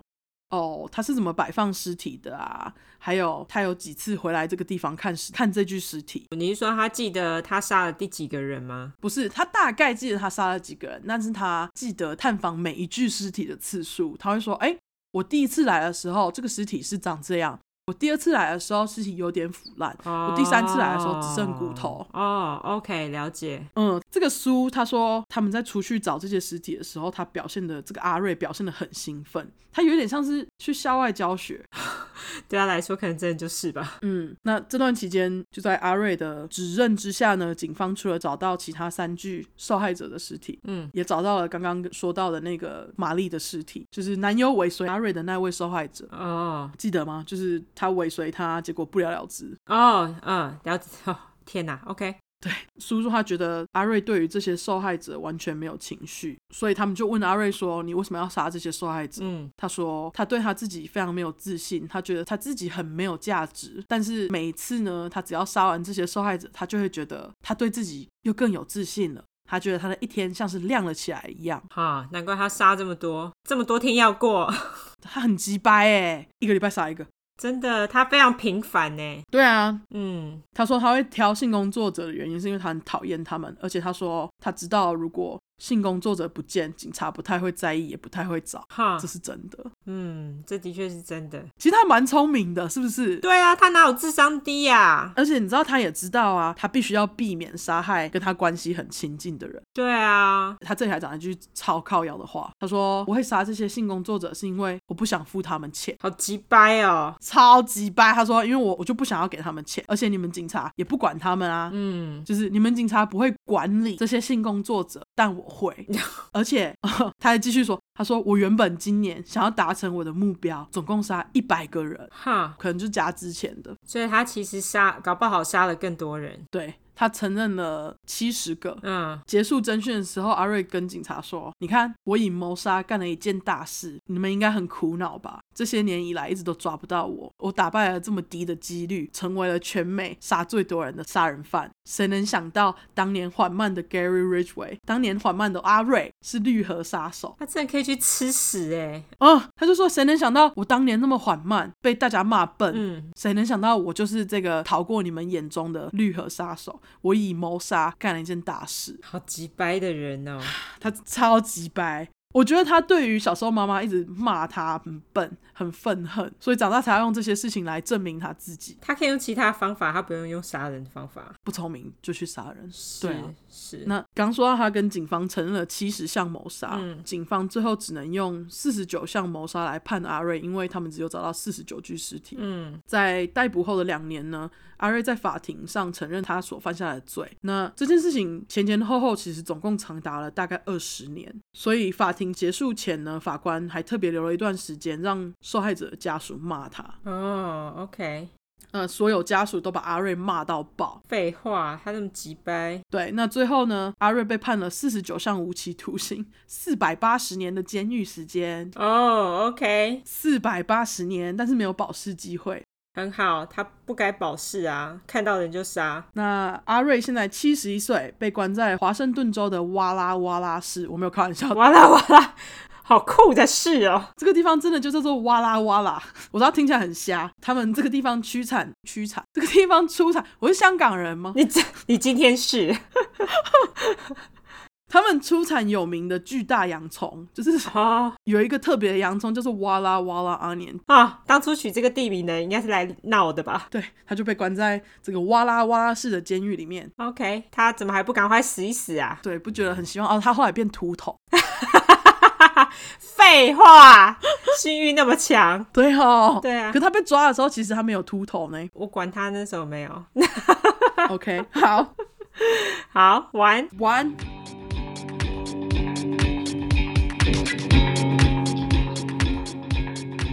接下来就是换我喽。我们两个又不小心找了很像的 case，嗯，就是我的 case，他也是恋尸癖，而且他也会把尸体丢到河里。可是我不知道他 IQ 多少啦，但是他杀的人数呢，跟你的比起来，简直是小巫见大巫就是了。 是哦，我这次的这个人呢，他就是我那时候在破案神探里面，他有个连续杀人犯。如果有人有看的话，就是他在破案神探里面呢，那个年轻的探员拿了一双高跟鞋给他，然后他后来就对着高跟鞋自卫，就那个，就他。嗯，那我不知道为什么，我就是对于那一幕呢非常难忘，因为我觉得练鞋癖对我来说是一个很神秘的嗜好。我就觉得为什么会有人对鞋子这么的迷恋，很奇怪啊！那你觉得练鞋癖跟练石癖哪一个比较哪一个比较神秘？我觉得两个都很神秘，但是我觉得恋尸癖更神秘。肢体不是你平常可以看到的东西。对，你想想，原始人他没有没有穿鞋子，那恋鞋癖要怎么办？就没有练鞋癖，因为他们不知道鞋子这个东西的存在、啊他们不知道鞋子，存在。对啊， 对，这倒是真的。但是因为练鞋癖对我来说实在是太神秘了，然后我后来就想说，台湾是不是有人有练鞋癖？就后来我一上网，我马上就查到一个新闻，跟大家大概说一下是怎样。它是二零一八年十一月十一号的新闻，他说基隆市有一名陈姓男子疑似有练鞋癖，他从二零一三年到今年五年内偷了八百六十八双女鞋，而且这些女鞋堆满房间，还飘散异味。警方依窃盗罪将他送办，法官判处六个月有期徒刑的一颗罚金十八万。他不是怀疑吧，他就是吧，他就是啊， 就是这新闻新闻还说疑似，可他就是啊，对，而且他就是什么各式各样鞋子都有，就是什么凉鞋啊、靴子啊、平底鞋。那后来还讲说，六十五年次头发有点少的诚信男子，你不觉得很贱吗？就只是讲秃头就好。我觉得讲头发有点少，比讲秃头更靠北。 超靠背。反正他就是到处去偷他们那个公寓邻居的鞋子，然后他们邻居就觉得奇怪，为什么鞋子常常都会不见？所以他们后来就是有加装监视器，然后才发现是他偷的。哦，你这故事让我想到一个网站，就我不知道为什么练鞋癖马上让我想到脚，然后我之前无意中发现一个网站叫 Wiki Feet，那是在讲什么？你可以去搜寻 Wiki Feet，它就是 W I K I F E E T。dot com，它里面就是会放无意中名人露出来的脚。 如果想去看哦，可以去看。哦有有有，超想看的欸。啊，我知道为什么我发现了，我因为我很喜欢一个歌手叫 Phoebe Bridgers。然后他有一次访问，他就说粉丝跟你说过最好笑的事情是什么？然后他就说哦，他们跟我说我分享的照片有我的赤脚，然后就被分享到这个 Wiki Feed 的网站上。然后这个网站呢，它还会，我觉得超靠北，这个网站它还会让你 rate，就是你还可以去评论这个脚是怎样。撒会超奇怪的欸。不过练脚屁我有听说，哎，我觉得练练脚癖跟练鞋癖感觉不知道是不是差不多。我觉得可能有一点像，可是因为练脚屁他们其实是会看脚的形状，还有脚的气味的样子，哦所以练脚癖其实也是一个蛮特殊的癖好。对，就是你还可以评说它是 beautiful，就是 五颗星、四颗星。三天啊，世界好残酷哦！就脚还要被评， 真的，反正就是蛮奇妙的。对，好，那回回回你的，回你的。对，回我公司， 我只们整想个讲一岔下，题，我只想讲一个聊开 wiki feed，有兴趣可以去看一 下。对我超想看，下班之后马上去看。 好，好，那我们回来，反正我就觉得练鞋癖就在你我身边，好不好？你的邻居有可能会偷你鞋子，就练鞋癖。嗯，所以大家鞋子自己小心哦。我这次要说的呢，就是一个有练鞋癖的连续杀人犯，而且他不但练鞋，他还练尸，就是 necrophilia，OK，、不用再教一次吧。哦，而且呃，我刚刚要补充一下，那 necrophilia 就是你已经教过我们的英文了。嗯，听说 necrophilia 这个症状还是被 WHO 认证的，哦，真假？ 对，居对然居然有这种事，这种病还要被认证哦。没错。好啦，这个连续杀人犯的名字啊、我终于要说他的名字了。好，他叫做 Jerry Brudos。阿杰上周我已经用过了，那我就叫叫他多多好了。好而且他长得也很像多多。 好，那我们就一样从他小时候开始喽。等一下谁是多多？小狗多多， 谁是小狗多干嘛多？绿野仙哦，干，又是绿野仙踪。大家不知道绿野仙踪的梗，请假前两集。 好，好，那多多呢？他是在一九三三年出生，他是在 South Dakota 出生，就是南达科达州，就是你之前说的南达州。嗯，一九三三年那时候正好就是经济大萧条嘛，那美国的经济状况就是很差。后来他爸妈呢，因为工作的关系，他们就举家搬到贵州 Oregon。哦，后来爸爸呢，因为工作的关系，他经常都不在家，所以小孩子大部分都是跟妈妈相处。但是呢，妈妈有一个很大的问题，多多他其实上头还有哥哥，在妈妈的眼里呢，哥哥是一个完美的儿子。他觉得 perfect，所以他就觉得第二个小孩如果是女孩就好了，他就觉得有一男一女，就像台湾一样，这样就是一个好字。啊原来是这样吗？对啊，就是一个好字啊！你不知道靠台湾北是因为这样我从来吗？没有听过这个说法，真的，哈，我听过超多从的欸、来没有听过一男一女刚刚好一个好。对，就是一个好字。哦，好， OK，又学到一课。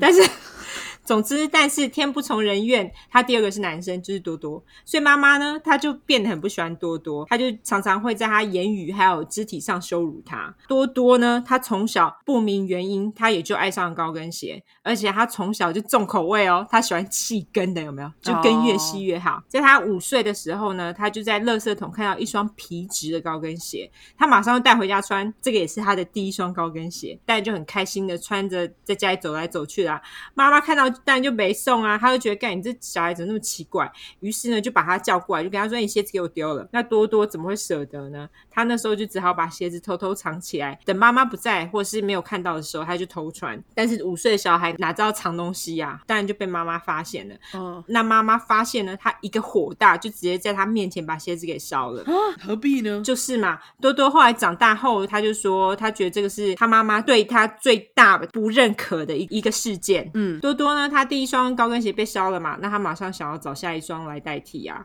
所以有一天呢，妈妈的一个女性朋友跑到多多家睡午觉，结果多多呢看到他的高跟鞋，马上就想说，我想要那双鞋，他睡午觉穿鞋子 睡。可能就只是小眯一下啦 哦，OK，OK 小眯一下，对。 OK，那他马上就设法想说要把鞋子脱下来占为己有，他就开始在脱他的鞋。那那个朋友呢，当然就想说，呃，怎么脚怪怪的，然后就醒来一看，就看到一个小孩子要脱他的高跟鞋，他就有点吓到，嗯然后马上就把他踢开，叫他滚，然后说：“哎、你给我走开啦！”于是多多他的心里又多了想要高跟鞋呢而被拒绝的阴影。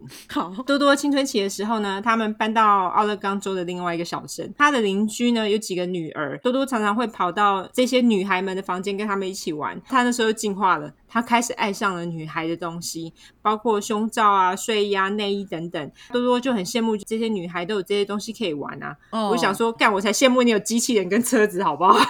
他是喜欢那些东西，想要穿在自己身上吗？对他就是很羡慕他们可以有这些东西。哦男生衣服就没有什么胸罩啊，那他们的睡衣跟我们都不一样。哦，所以他是心理女就对了可是我觉得她也不是心理女，我觉得她是比较属于变装癖的感觉。啊。OK，好，她因为想要有这些女生的东西嘛，于是她就开始去偷邻居的胸罩啊、衣服啊、内睡衣等等。那她也累积了不少的宝藏，当然她就藏的好好的啦。等妈妈不在的时候，她才拿出来变装。嗯我觉得变装在我们这个年代真的没有什么哎、但是在他们那个时候，就四五零年代，他们因为还不了解这件事情嘛，他们就会觉得很奇怪啊。因为我们现在觉得这个很健康，对因为啊我们，现在觉得这没有什么嘛。对啊可是他们那个时候呢，就觉得很怪。我觉得就是不用去偷，就是你喜欢不要偷，这就没问题。可是我觉得他就是会被妈妈压抑耶、哦，对啦，但是在这个时候呢，他除了去偷这些东西之外呢，他也开始有一些暴力的性幻想。那在他的幻想当中呢，受害者通常都是年轻的女生啊，他就幻想这些年轻的女生呢，被他困在一个地下隧道或者是坑里面，他们没有办法逃跑，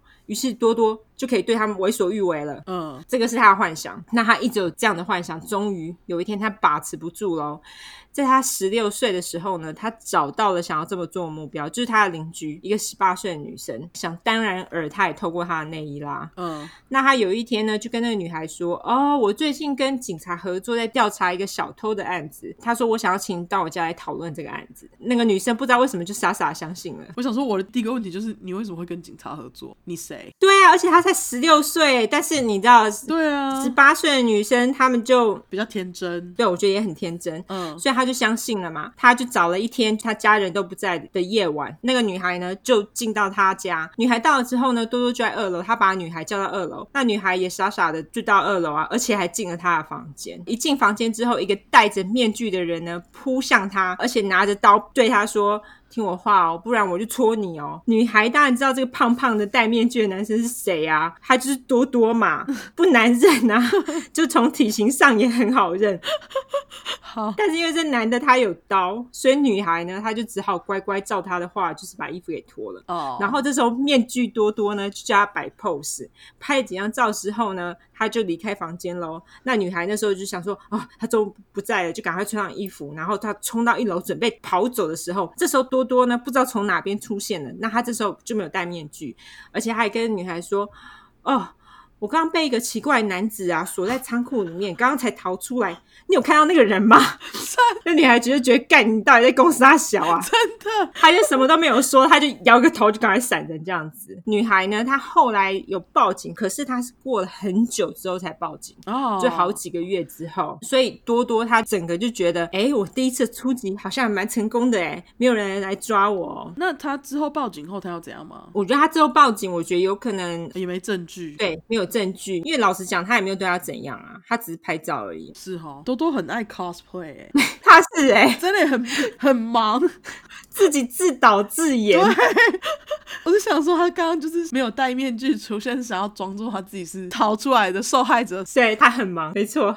然后呢，在多多十七岁的时候呢，有一天他开车在家附近闲晃，他看到一个年轻的小女生，于是就把她骗进车子里面，说要载她一程。在路上的时候呢，他跟那个女生聊一聊，他又 cosplay 咯，他突然就说：“ 哦，我们本来就认识啦，是你把我约出来说想要跟我约会的哦。”那女生就觉得靠腰，你这个笑哎、但是他开始就觉得害怕，因为他觉得这男的是笑哎、啊，嗯，那后来多多呢，他就越开越远，越开越远，终于开到了一个废弃的谷仓，他就把女孩拖下车，然后开始揍她，把她身上衣服撕烂，因为女孩就尖叫嘛。嗯那这时候就正好有一对夫妻，他们开车到附近，他们就听到，那他们赶快把车子呢开到仓库前，他就挡住那个出口。他们那时候呢就看到多多跟倒在地上卷起身体的女孩，因为她被他打嘛，她就身体就卷起来干，嘛打他、啊？因为她有暴力的幻想。啊哦，对对对对对，好，他就下车呢，他就质问多多，多多那时候就赶紧找借口，他就说：“哦，这个女生啊，她是在我开车的时候掉下车子的啦，她现在还处于震惊的阶段啊，没事啦。”那因为那个女孩因为被揍很痛，说不出话来，但她就一直摇头。嗯，多多看到了这对夫妻他们怀疑的神情，于是他又马上改口说：“哎呦，没有啦，其实是那时候啊，看到有人在攻击这个女生。我看到这女生的时候呢，那个人就已经跑掉了啦。但是那个夫妻就想说，听就知道你他妈的在胡乱啊，于是就把两个人一起带到他们在附近的农场，然后打电话给警察。嗯，警察后来呢，就把多多带到警局。多多那时候终于就承认说，哦，是他打那女生啦、他是为了要叫她脱衣服，叫她拍照这样子。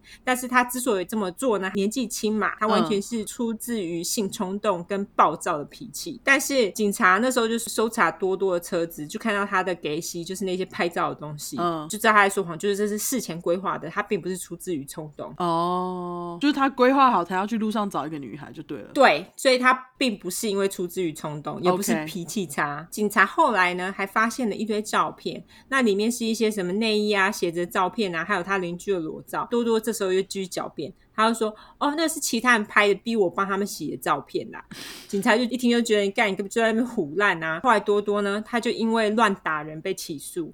那因为多多那时候才十七岁，未成年嘛，所以他就是送进少年监狱。哦，那后来呢？多多他被送进少年监狱之后，当然也是要做精神评估啦，因为他所犯下的罪跟其他同年纪的人的罪相比呢，算是比较暴力，也比较血腥的。于是呢，他就被送到医院做心理治疗。那心理医生也对于他这个人呢，说话轻声细语，但是却犯下异常暴力犯罪的人，就是觉得很困惑，就觉得，哎，你讲话这么轻声细语，怎么会犯下这么暴力的罪呢？嗯，后来呢，他也有跟医生描述他对鞋子的迷恋。那他被鞋子的迷恋啊，英文啦，好被诊断为 adjustment reaction of adolescents with sexual deviation and fetishism。这么难，这么长呢，也很他妈的难翻，因为我觉得这个是那个医生自己创的。嗯，我有把这一整句无用的英文放进了 Google 翻译，它是翻成青春期呢，他对性偏见和恋物癖的适应反应，意思就是说，他们这些少年呢，他在转变成男人的过程当中呢，他的性发展是来自于对鞋子的迷恋，因此他对于鞋子呢有异常的性冲动。哦，就是他对鞋子的迷恋，已经迷恋到有性冲动。那其实这是非常少见的，因为你嗯练鞋癖，你不一定想要跟鞋子打炮，但他想要。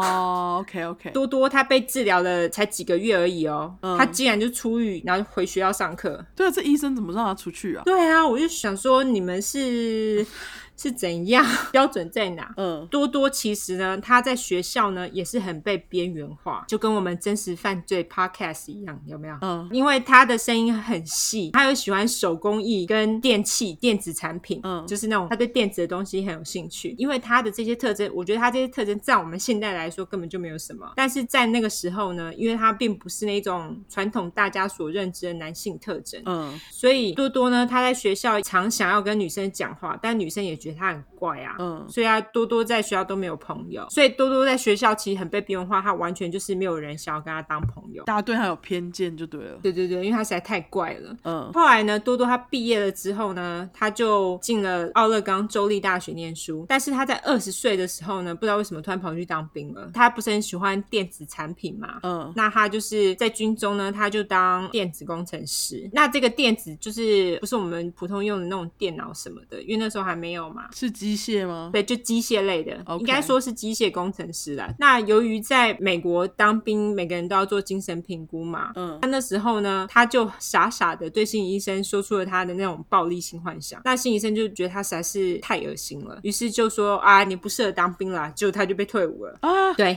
莫名其妙。但是他的确不适合当兵，我觉得。也有可能啦，对，有可能他其实不大适合。我觉得他在里面只是做那种工程师，我倒是觉得还好，但又不是真的去打仗，哦，对哈，对不对？是他只是要修理机器而已。对啊，也也算蛮衰的，不也不是什么蛮衰，是他因为他自己的性幻想莫名其妙嘛。对啊，后来呢，因为多多他因为被迫退伍嘛，就只好回奥勒冈跟妈妈同住。但是他妈妈就觉得他也没用啊，嗯他就想说这么大只还被退伍，然后又回家，很烦呢、嗯，他就不准他睡在家里，就把多多呢赶到屋子外面那种杂物间，你说 garage 吗？就是 shed。哦 shit，对，可放一些扫地的东西的那种。多多他当然就是心里很不平衡嘛，那他心生不满，他就觉得需要发泄，于是他又开始去偷高跟鞋跟内衣。除此之外，找人来下手当然不可免啦。嗯他有一次看到一个全身都穿红色衣服的女人，不止红色衣服，还有红色高跟鞋。哦，他喜欢红色就对了。对对对对，他很喜欢红色，但会会有很多红色的东西出现。好我说的不是血啦，波鞋也是。那他呢，就安静的呢跟着他，然后等到四周没有人的时候呢，他虽然是胖胖壮壮的，但是速度之快，他快速上前呢，把女人勒昏，然后把她鞋子拿走。后来多多他就发觉哦，做这件事情好像还蛮容易的欸，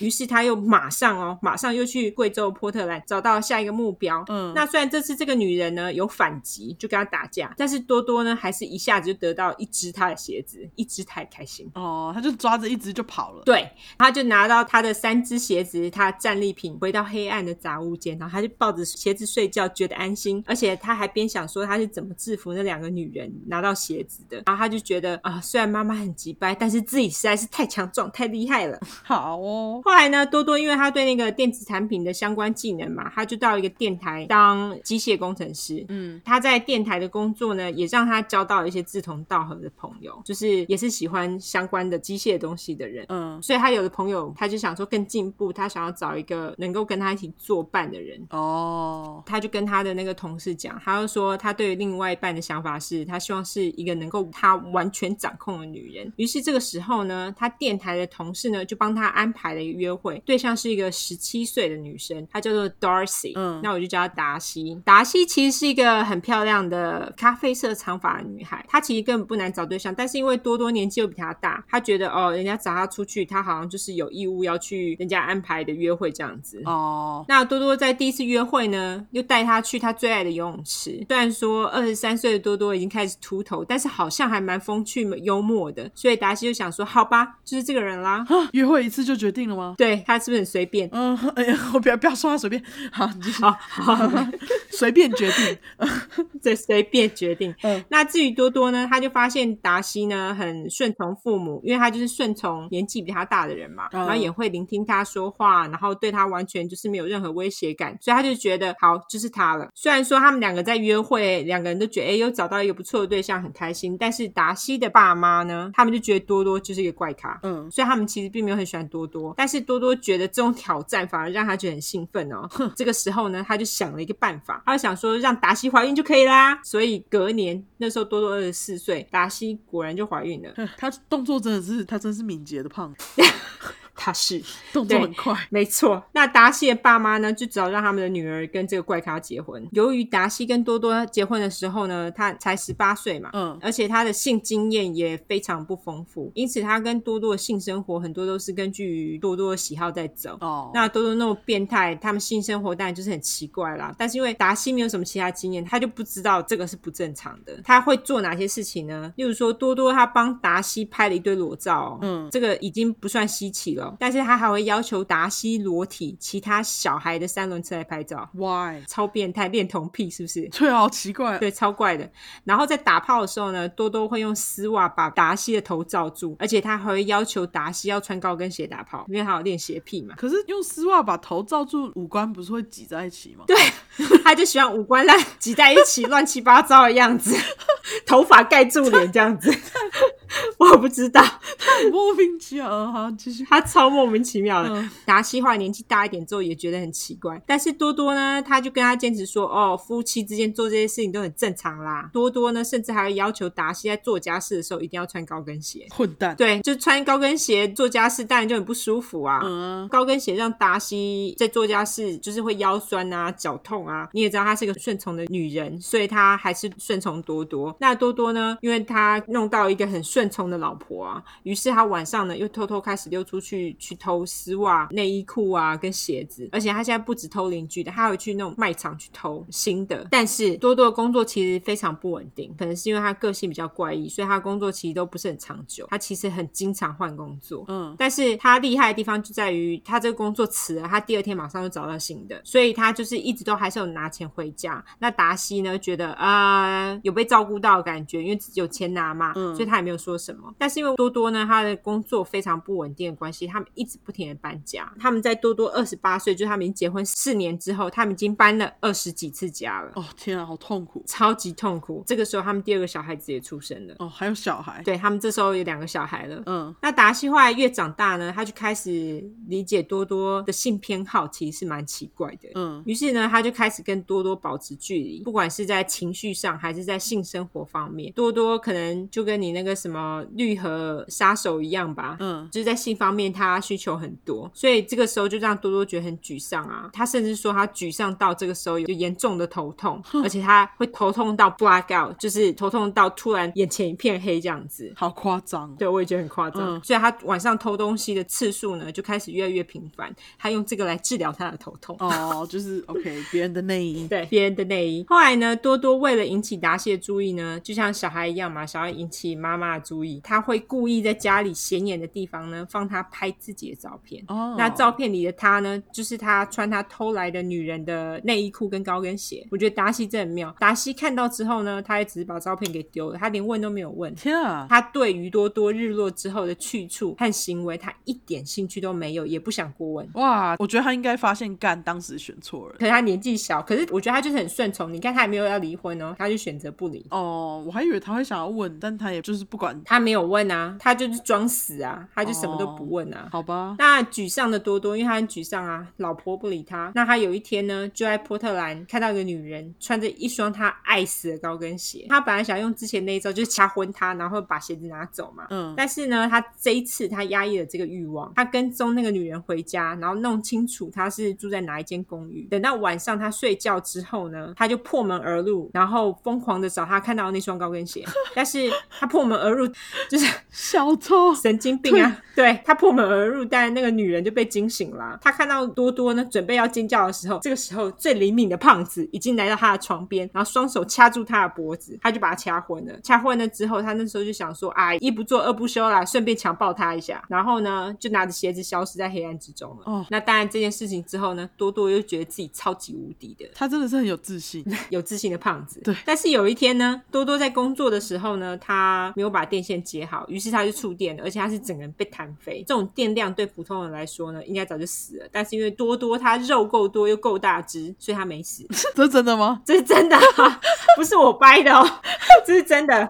好，那他事后呢也没有去医院看医生。那有人就说这次意外可能是伤到他的脑子，让他无法控制自己的欲望和冲动这样子。 嗯、因为在这个之后，他就开始杀人了。他的第一个受害者呢，叫做 Linda Slowson。这位琳达呢，这个时候才十九岁，她是卖百科全书的销售员。嗯，那她本来呢是跟多多家附近的一个人约了，但是那个时候就是琳达迷路了，然后又找不到地址，那时候又下大雨，她就被多多叫进屋。多多就跟琳达说：“哦，我我对百科全书蛮有兴趣的，那个时候，琳达她就跟多多进了多多的地下室。多多有个地下室，那就是有点类似他的工作室，他不准他其他的家人进入。哦，他那个时候呢，他看到多多有小孩，就像你你刚刚那个绿河杀手，他不是放自己的小孩的照片在车子里面嘛，嗯还有玩具嘛，就像你说的，女人看到这种的时候呢，她们通常都会心里比较不会这么警戒，她们就是会失去戒备，嗯、他那时候因为看到他有小孩，他就是不疑有他，他就跟着他进了地下室。虽然说地下室有够昏暗，那时候琳达呢，她想要跟多多推销百科全书，多多那时候就跟他说：“哦，好好，我去开灯。”结果等到灯一开，灵活的胖子马上又出现了在琳达身后，用一根木条把琳达给打昏了 哦，。他好快 哦，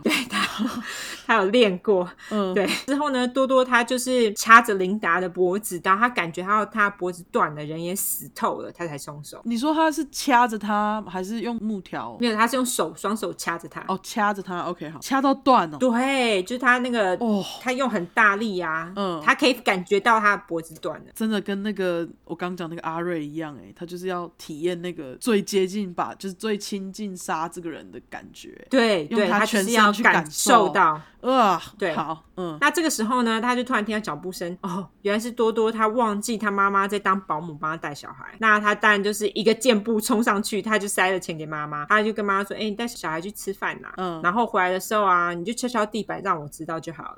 OK，于是呢，多多的妈妈呢就跟小孩就是终于出门啦，多多就进到他的秘密基地，他就把琳达的衣服脱掉。嗯那他看到琳达穿了整套的红色内衣裤，他就开心死，因为他超爱啦。嗯，他就开始帮琳达呢摆 pose 拍照，然后还穿上了他之前收集的那些衣服啊、跟鞋子啊来拍照。那虽然多多呢，他很想要琳达一直当他的人体模特儿拍照，但是他知道他没有办法这么做。你知道为什么吗？因为地下室的冰箱太小了。哦哦哦，我本来想要整句放进去，就是如果他有办法整句放进去，他就会整句放进去保存。对，你知道那种就是不是有一些餐厅他们会有那个很大的冰箱，是你整个人可以走进去的。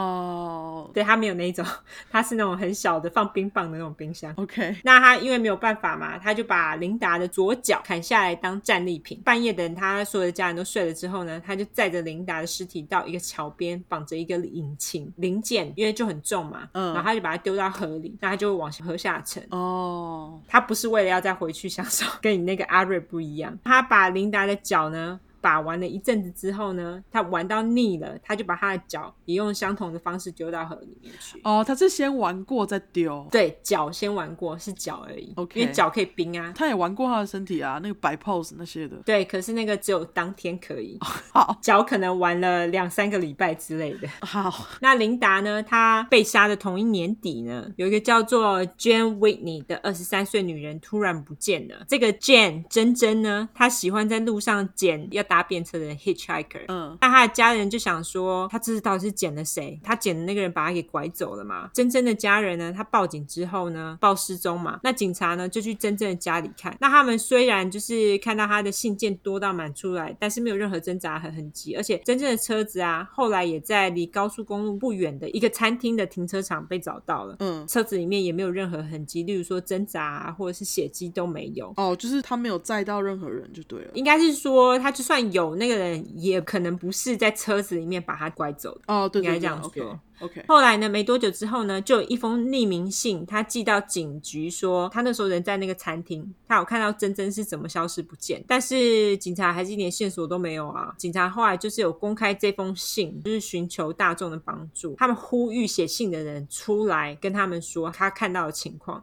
但是呢，哦完全没有人上前说这件事情，说哦我就是那个人，所以他们那时候呢就想说，嗯，这封信该不会是凶手自己写的吧？哦那他们也是无法去证明这样子。但是呢，这个人呢，的确是多多杀的。嗯事情是这样子的，原来那天呢，珍珍的车子啊，她在高速公路上抛锚了，她停在路边。那多多看到之后呢，就停车。这个时候，多多一下车，他就看到珍珍的车子里面呢，除了珍珍之外，还有另外两个嬉皮，嗯就是他捡的人。多多呢，他就跟珍珍说，他可以帮忙，但是他得要回家拿工具才行。于是呢，他就叫那三个人，珍珍跟另外两个嬉皮呢，坐着他的车子回到城里之后，他就把两个嬉皮丢在路边。哦，是不是到了他们要去的地方了？搞不 好有可能是，嗯或者是他会认为他们如果想要再找下一台车搭便车的话，会比较简单。 OK 他就把他们丢在路边了，他就载着珍珍呢回家。回到家之后呢，多多他那时候就跟珍珍说：“呃，你待在车子里面，我去拿工具。”但是当他回车上的时候呢，多多跟珍珍说：“我家门锁着，而且我老婆不在，那他没有钥匙，他进不去，所以他就只好在车上等老婆回家。”这个时候呢，多多呢他就进了车子，可是他很奇怪，他进了车子后座，嗯，珍珍在前座嘛，就副驾驶座嘛，于是他就开始跟珍珍聊天，这超奇怪的欸，非常奇怪因。为通常你会坐在旁边聊啊。对啊，就很奇怪啊。嗯可是珍珍可能就没有多想。这个时候呢，多多呢，他就拿出了绳子开始勒珍珍。珍珍没多久就断气了。嗯，多多呢，他就把珍珍的尸体呢弄到地下室，然后就开始跟珍珍的尸体打炮，而且还不止一次。他打完炮之后呢，多多就开始玩娃娃游戏啊，就是一样啊，纸娃娃游戏，帮珍珍穿衣服、拍照啊。弄完之后呢，他这次又做了一件他之前没有做过的事情，他就是切下了珍珍的其中一个胸部。对他想说要做个模子，但是没有成功。我不知道他做模子要干嘛、他是不是想要自己粘在他身上，他就可以穿胸罩啊？哦，搞不好，或者我是不知道或者是做一个假胸部给自己穿之类的。对，但是他没有成功，于是呢，他就把那个胸部跟珍珍的尸体，然后就绑着那个汽车零件，然后一起丢到河里面。他去哪生来这么多汽车零件可能工作的关系很，我也不知道，很容易拿到吧。 ？OK，好，隔年的春天呢，有一个十九岁的女生叫做 Karen Sprinker，也消失不见啦、Karen 小伦的父母呢，他那时候当然就是心急啊，马上报警。嗯，结果警察呢又在某大卖场的停车场里面找到小伦的车子，那一样是没有任何挣扎的痕迹。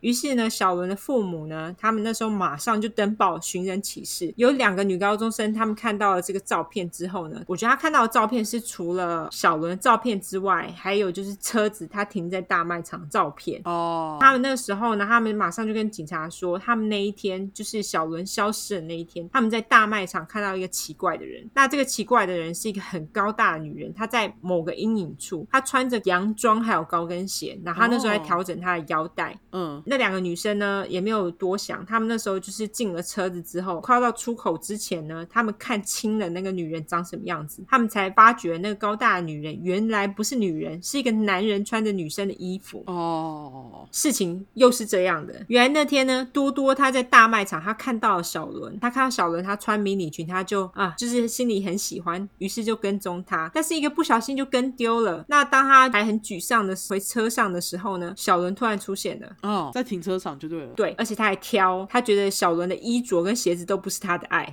好，他这时候已经发展出了他喜欢的女生的形态。小伦有他最爱的咖啡色长发，又长得很漂亮。又是咖啡色彩。对，又是有没有？嗯，对于是，他看了一下停车场都没有人，然后他就跟着小伦。等到小伦呢，那时候就是要打开楼梯间的门的时候，他这时候就拿出一把玩具枪指着小伦，然后就叫小伦照着他说的做。这时候小伦当然不知道那玩具枪是玩具枪，他就以为是真枪嘛。嗯那他就求他不要伤害他。多多那时候觉得啊，他求我哎，好爽哦，他觉得自己超棒，嗯他也很喜欢小伦求他，一切都在他的控制之下的感觉。嗯，他那时候呢就叫小伦进他的车，然后他把他带回家。那时候他家里空无一人，他就把小伦带到地下室，他去强暴他。那他他之后呢，当然一样，他就叫小伦呢，不是一样，因为小伦还活着。哦 OK，他就叫小伦穿上他的收藏拍照。那他拍完之后呢，他就把小伦的双手反绑，他拿了一条绳子呢，就绑在他的脖子上，接着呢，把绳子的另一端绑在天花板上的那种升降装置上面。嗯，把它放在上面，然后他就可以调升降，有没有？嗯那他那时候还问小伦说，绳子会不会绑太紧啊？小伦就说会啊。那时候多多就暗自拍肩膀，觉得自己干得好。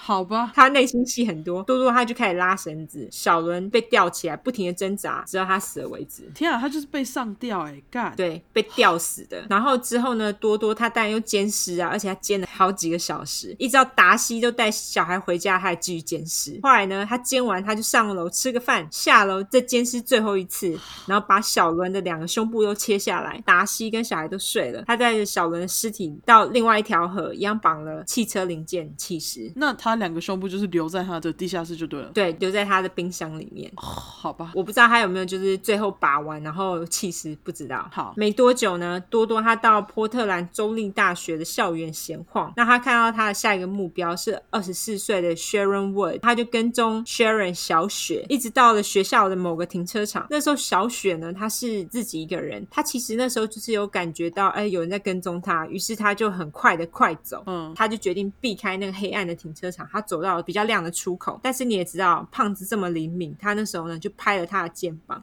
结果他一转头，多多又同一个老招，就是用那个玩具枪指着他，叫他闭嘴，照他说的做。嗯，那这时候呢，小雪她哪有像小伦这样乖乖的、啊，她就不依啊，她就不闭嘴。于是呢，小雪开始放声尖叫，多多于是把小雪的头呢夹在她腋下，小雪那时候就是用力挣扎尖叫，多多那时候用手呢捂小嘴的的嘴，小雪那的小嘴这句话重讲。我刚刚说什么嗯小用小嘴的嘴，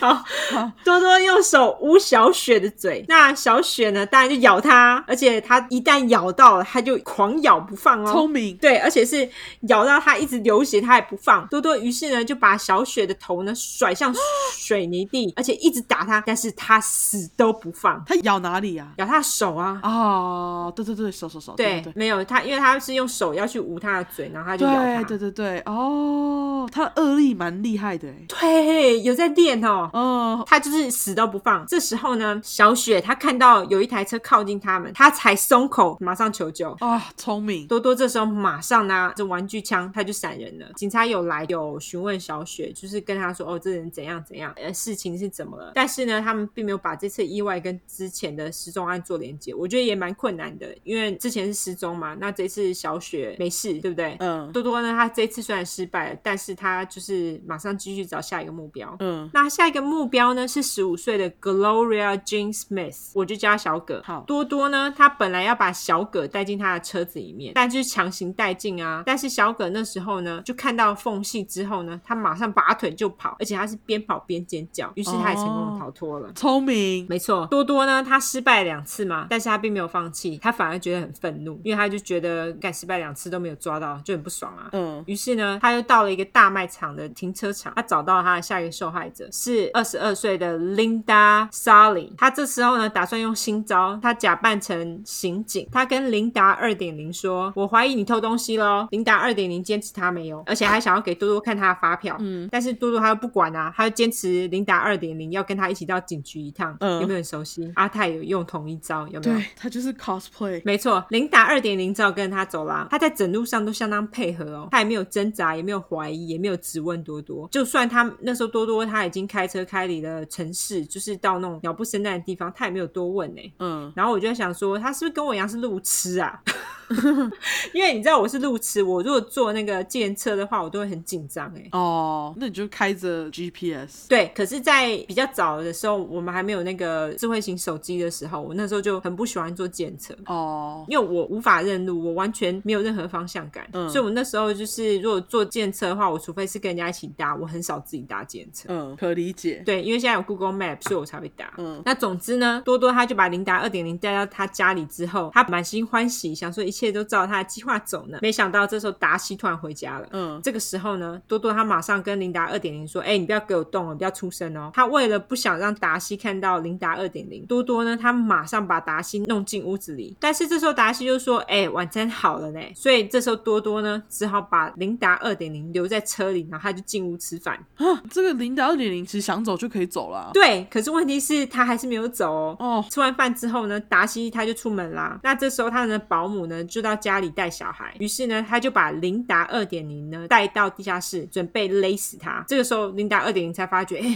状况不对，然后他才开始要挣扎。嗯，因为琳达二点零呢，她是游泳健将，所以她算是蛮有力的。那多多呢，他就花了一番功夫才把他勒死。多多勒死他之后呢，就觉得很生气，他就觉得你为什么要反抗呢？因为他喜欢人家听话嘛，对不对？嗯他为了惩罚琳达二点零，他把琳达吊起来，相同方式吊呃小伦的方式，脱了她的衣服，然后呢用两根针插进她的肋骨之间，通电，他打算电她，明明都死了。 可是都已经死了，对啊，对，但是好像也没有什么太大的作用，因为人都死了嘛。他就是把他那个周围的皮肤烧焦了一点点这样子。嗯，那他实验失败嘛，实验失败也罢，于是多多呢就开始奸尸。奸尸完之后呢，他这次没有割下任何东西。他之所以没有切琳达胸部的原因，是因为他不喜欢琳达二点零的胸部形状。然后呢，他就把琳达带到河边弃尸，一样的招数，他挑啊剔呀、对，他就很急掰。嗯，过了两个星期之后，琳达二点零的尸体呢就被冲到河的下游，然后被一个渔夫发现了。他发现琳达二点零的尸体，过了两天之后呢，小伦没有胸部的尸体也在不远处被发现。嗯，他的胸部被切的地方呢，已经凹陷，而且还填满了纸巾，啊是咖啡色。我觉得应该是多多自己填的纸巾，因为他为了要吸那个血，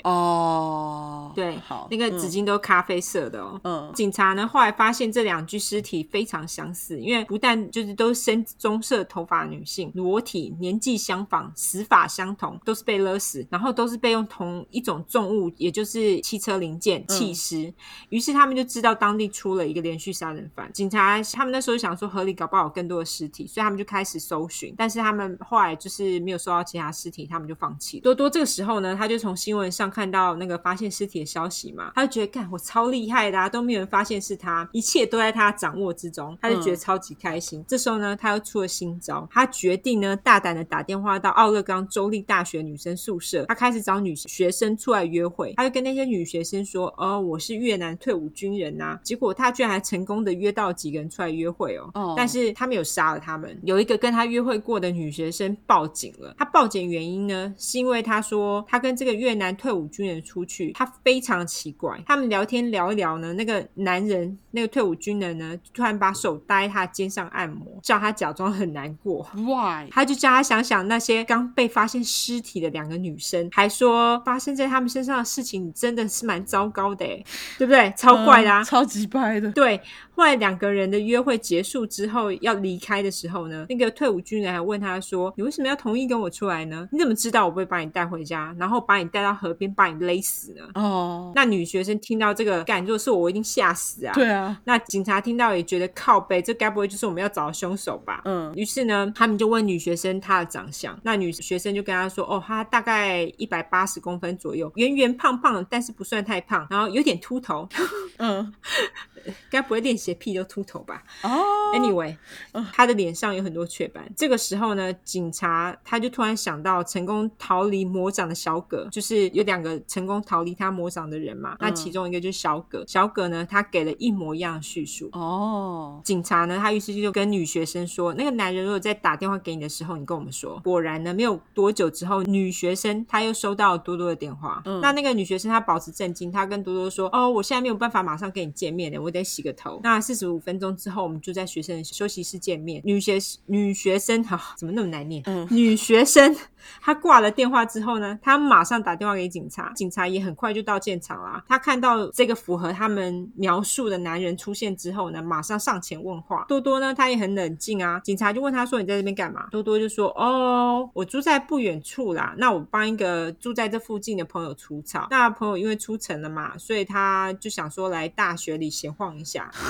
他的理由很烂，可是我觉得他也蛮会掰的。哦，对，那虽然警察知道他在说谎，但是他们完全没有任何理由可以抓他。就算是他说真话的话，他们也也没有办法抓他。对于是他们就让他走了。但是他们至少有了他的真名。他们得到了多多的名字之后呢，因为他们可能就是有去查看他的 ID、那他们得到多多的真名之后呢，他们就查到了他的前科。哦，就是他之前被抓进少年监狱的前科有没有？嗯他们还发现了多多呢，他工作的地方跟女人失踪的地方都非常接近。哦，挑近的来杀，对，那因为有了这些发现呢，因为有一些线索嘛，他们就去多多家去问话。那他们那时候呢，在问话的时候也顺便看了一下多多的车库。那他们发现呢，那个车库里面绳子绑的绳结呢，跟那些他们在河里发现女人脖子上的绳子的那个印记啊，就是那个勒的那个印记啊，非常像。嗯，但是他们没有任何实体证据嘛。虽然没有任何实体证据，但是他们还是可以以这项怀疑的罪名呢去抓多多，所以他们那时候呢就去申请了抓他的那个 warrant。搜索票，搜索票，嗯，感谢他们拿到那个搜索票的当天，多多就离城了。哦，那就他们就刚好可以去他家看了啊。对，可是问题是他们想要抓到的是这个人嘛？他可是他们没有证据。对，他啊们有证据，但是他们觉得先抓到这个人再说。哦，OK OK，好好。这个时候多多他已经离城了，根据线报呢，他是往北方去了。于是警察他们那时候就设了路障，打算要抓多多嘛。嗯，后来呢，他们终于找到了多多的车子喽。但是那时候呢，他们只看到的是达西在开车，然后他们也看到小孩在后面，他们没有看到多多。但是呢，警察那时候呢，再继续拿手电筒往后面一照，他们就看到多多。一个巨大的男人躺在一一个毯子下面，嗯然后就把他给逮捕啦。那多多他被带到监狱之后呢，通常被关进去之前不是都要脱衣服检查吗？嗯那多多就把他的那个衣服脱掉，外面的衣服都会看起来很正常。一脱掉他的工作服之后呢，他的下一层衣服呢是女人的内衣，啊，我还想应该是红色。 对，我也觉得应该是红色，因为是他的最对爱。嗯，那多多呢，他还赶快解释，他说：“哦，因为我的皮肤很敏感，所以我就穿这个。” 然后警察他无语的啊、很无言。我觉得他们也不在乎他说什么啦，反正就整个无言。后来呢，警察就开始质问多多，其实多多没有多久，他就自己承认他杀了那些女人。哦，我觉得他应该也是很骄傲，我觉得他应该也是有点在炫耀的语气。是，后来多多呢，他当然就是上庭审判嘛，但是呢，他那时候就说，哦，他犯下这些啊，都是因为他精神有问题，就是要用那种什么 insanity 嗯的那种理由。但是他最后判定他自己知道自己在做什么，他其实就是精神没有问题，嗯，但是他有被诊断出来有严重的恋物癖，因为他 穿着那些内衣嘛。对，对啊，对都穿着了。，对，而且他有那些恋物癖呢，发展出了偷窥狂、跟铺路狂以及性虐待，然后他还有反社会人格，就是 antisocial personality。我想问他怎么穿得下那些内衣， 哎、你知道美国他们那个内衣有很大件的呢。因为他蛮大只的啊。那可是你知道美国很多很大只的女生啊，就像你说的那个玛莎，哦，就小时候有问体重问题。对，因为美国其实很多女生她们其实都很大只，好不好？那多多呢，她在监狱里面听说也不是很好过啦，讲话轻声细语的嘛，嗯然后就很容易被欺负啊，她就一直被其他犯人欺负，而且还有性侵。啊，OK。她六十岁的时候呢，有可以保释出狱的资格，但是最后还是被拒绝了。哦，他一直到二零零六年的时候，他因为肝癌死亡了。那他死的时候是六十七岁，哦，死得好，没错，死的好，死得好，这变态，干得好啊！嗯他好烦哦，对，所以你不觉得他其实跟你那 Green River，有点像。我觉得很多很相似的特征。对，像是很骄傲啊，然后对，小时候也是被妈妈妈管严，对妈妈管严，对，所以我觉得有很多很相似的特征。嗯，而而且他他们两个就都是是要亲手勒他们。就是我们两个人其实，在找犯人的时候，我们会讨论要要找谁，但是都会不小心找到就是很雷同的犯人。对，所以这集就是恋尸癖 necrophilia，再学一次。 necrophilia，exactly。好，那完完，我们闲聊讲一下报道者，不知道大家有没有去听报道者的 podcast，超级好听哎、超级好听。那个报道实在是，我不知道台湾居然是在那个，我们不要讲好了，对我们我们不要讲，但是让我觉得听那个我真的蛮惊讶的，因为嗯我一直觉得长大的过程当中，其实我没有接触什么用药用很凶的人，就是那哦个摇头丸那个时候，我完全没有使用这种东西，因为我对那个也没有兴趣。嗯，但是我身边有人会使用，就是他们 party 的时候会使用，可是他们也没有上瘾或什么的。嗯，而且也不会在我面前使用，所以我就没有看过。但是我觉得美国他们药物滥用的状况比台湾严重很多。是严重很多，但是应该是说，就是我觉得我跟你也是一样，因为我从小到大，我觉得药这种东西很难买得到。结果听了他们的那个报道之后，我就觉得，哎、怎么感觉好像其。实还蛮容易的。哦、就怎么感觉好像就是这些东西其实都有在市面上流传，只是我们没有机会接触到。对，嗯但是我觉得像在美国，他们高中呢，他们好像还蛮容易接触到这种东西的，就是他们的药物的来源非常的容易取得。报道者第一集讲到，就是会有那种底下帮忙集团跑的人，嗯，我觉得他们应该也知道，就是高中生就是会想要尝试这种东西，所以他们就会去找一些学生之类的来帮他们卖。我觉得是这样，你是说美国吗？就是美国搞不好也有。美国一定有啊，我没有我的意思是说，我觉得台湾药物的来源感觉没有像美国那么容易。可是听了报道者之后，我觉得感觉怎么还是那么容易？但是问题是我们接触的好像很少，嗯，可是美国的高中呢，感觉不管是好学生或坏学生，都很容易接收到药物，使用药的人都还是蛮多的，不哦管你是家境好还是家境不好。 ，OK。我比较惊讶的是这一点，哦，可是报道者他们也有讲到，就是说，呃，这几年也有白领阶级吸毒上升的趋势啊。哦，真的吗？嗯，然后而且我觉得他们第二集讲到那个什么笑气，那那里我也其实蛮惊讶的，因为啊、我也超惊讶的欸。嗯，因为我以为笑气就是这种东西，只有在去看牙医的时候会被，就是在美国看牙医的时候你才被准许使用。因为笑气是某一种，也算是一个化学物质，在台湾好像被使用的很广泛，就是反而也台湾牙医不会用笑气，可是笑气反而被用在其他的地方。嗯，因为台湾牙医不都只有麻醉而已吗？对对对，对他们没有在用笑气。对我来说，我觉得这是一件蛮惊讶的事情，而且就是台湾笑气取得原来既便宜又好取得。哦，便宜吗？他们有讲便宜对吗？他们有，他们讲那个很便宜啊，所以都是小孩子在吸嘛。哦，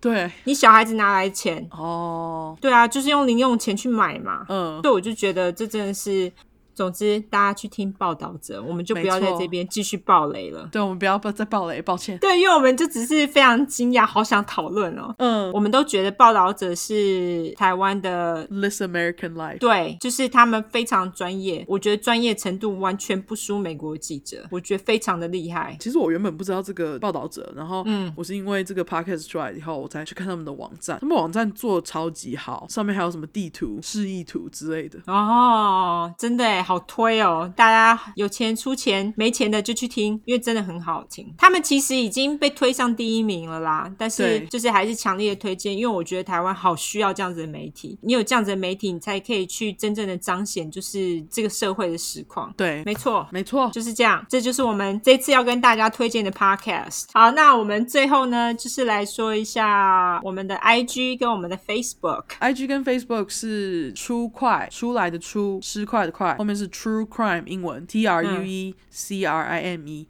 那如果你不想要搜寻中文出快的话，你就直接搜寻两次 True Crime T R U E C R I M E T R U E C R I M E True Crime True Crime。还有就是我们上架时间呢是台湾时间的星期天半夜十二点，就是星期天开始的那个十二点 上架。那在十二个小时之前呢，我们会先上照片来吊大家的胃口，对，我们会提早一点上，有时候会多于十二个小时，这种不一定，对，让大家急死，好不好？看我们心情。 我想要留到最后一个小时上，我就留到最后一个小时上。对我想要提早上就提早上，对，你们就给我等。 对，没错。那大家如果喜欢我们的 podcast 的话，也麻烦推荐给你身边的朋友，然后也给我们五颗星，好不好？少于五颗星就不用给了，好不好？就不要留了，你就走吧。 你可以私讯跟我们说我们哪里做的不好，但是就不要留低于五颗星，我求求你。你就走吧，叫人家走。对，你就直接叫人家走，你好坏哦，好了，回来，回来，来，回来，给我们 OK，OK，建议啊，忙改口。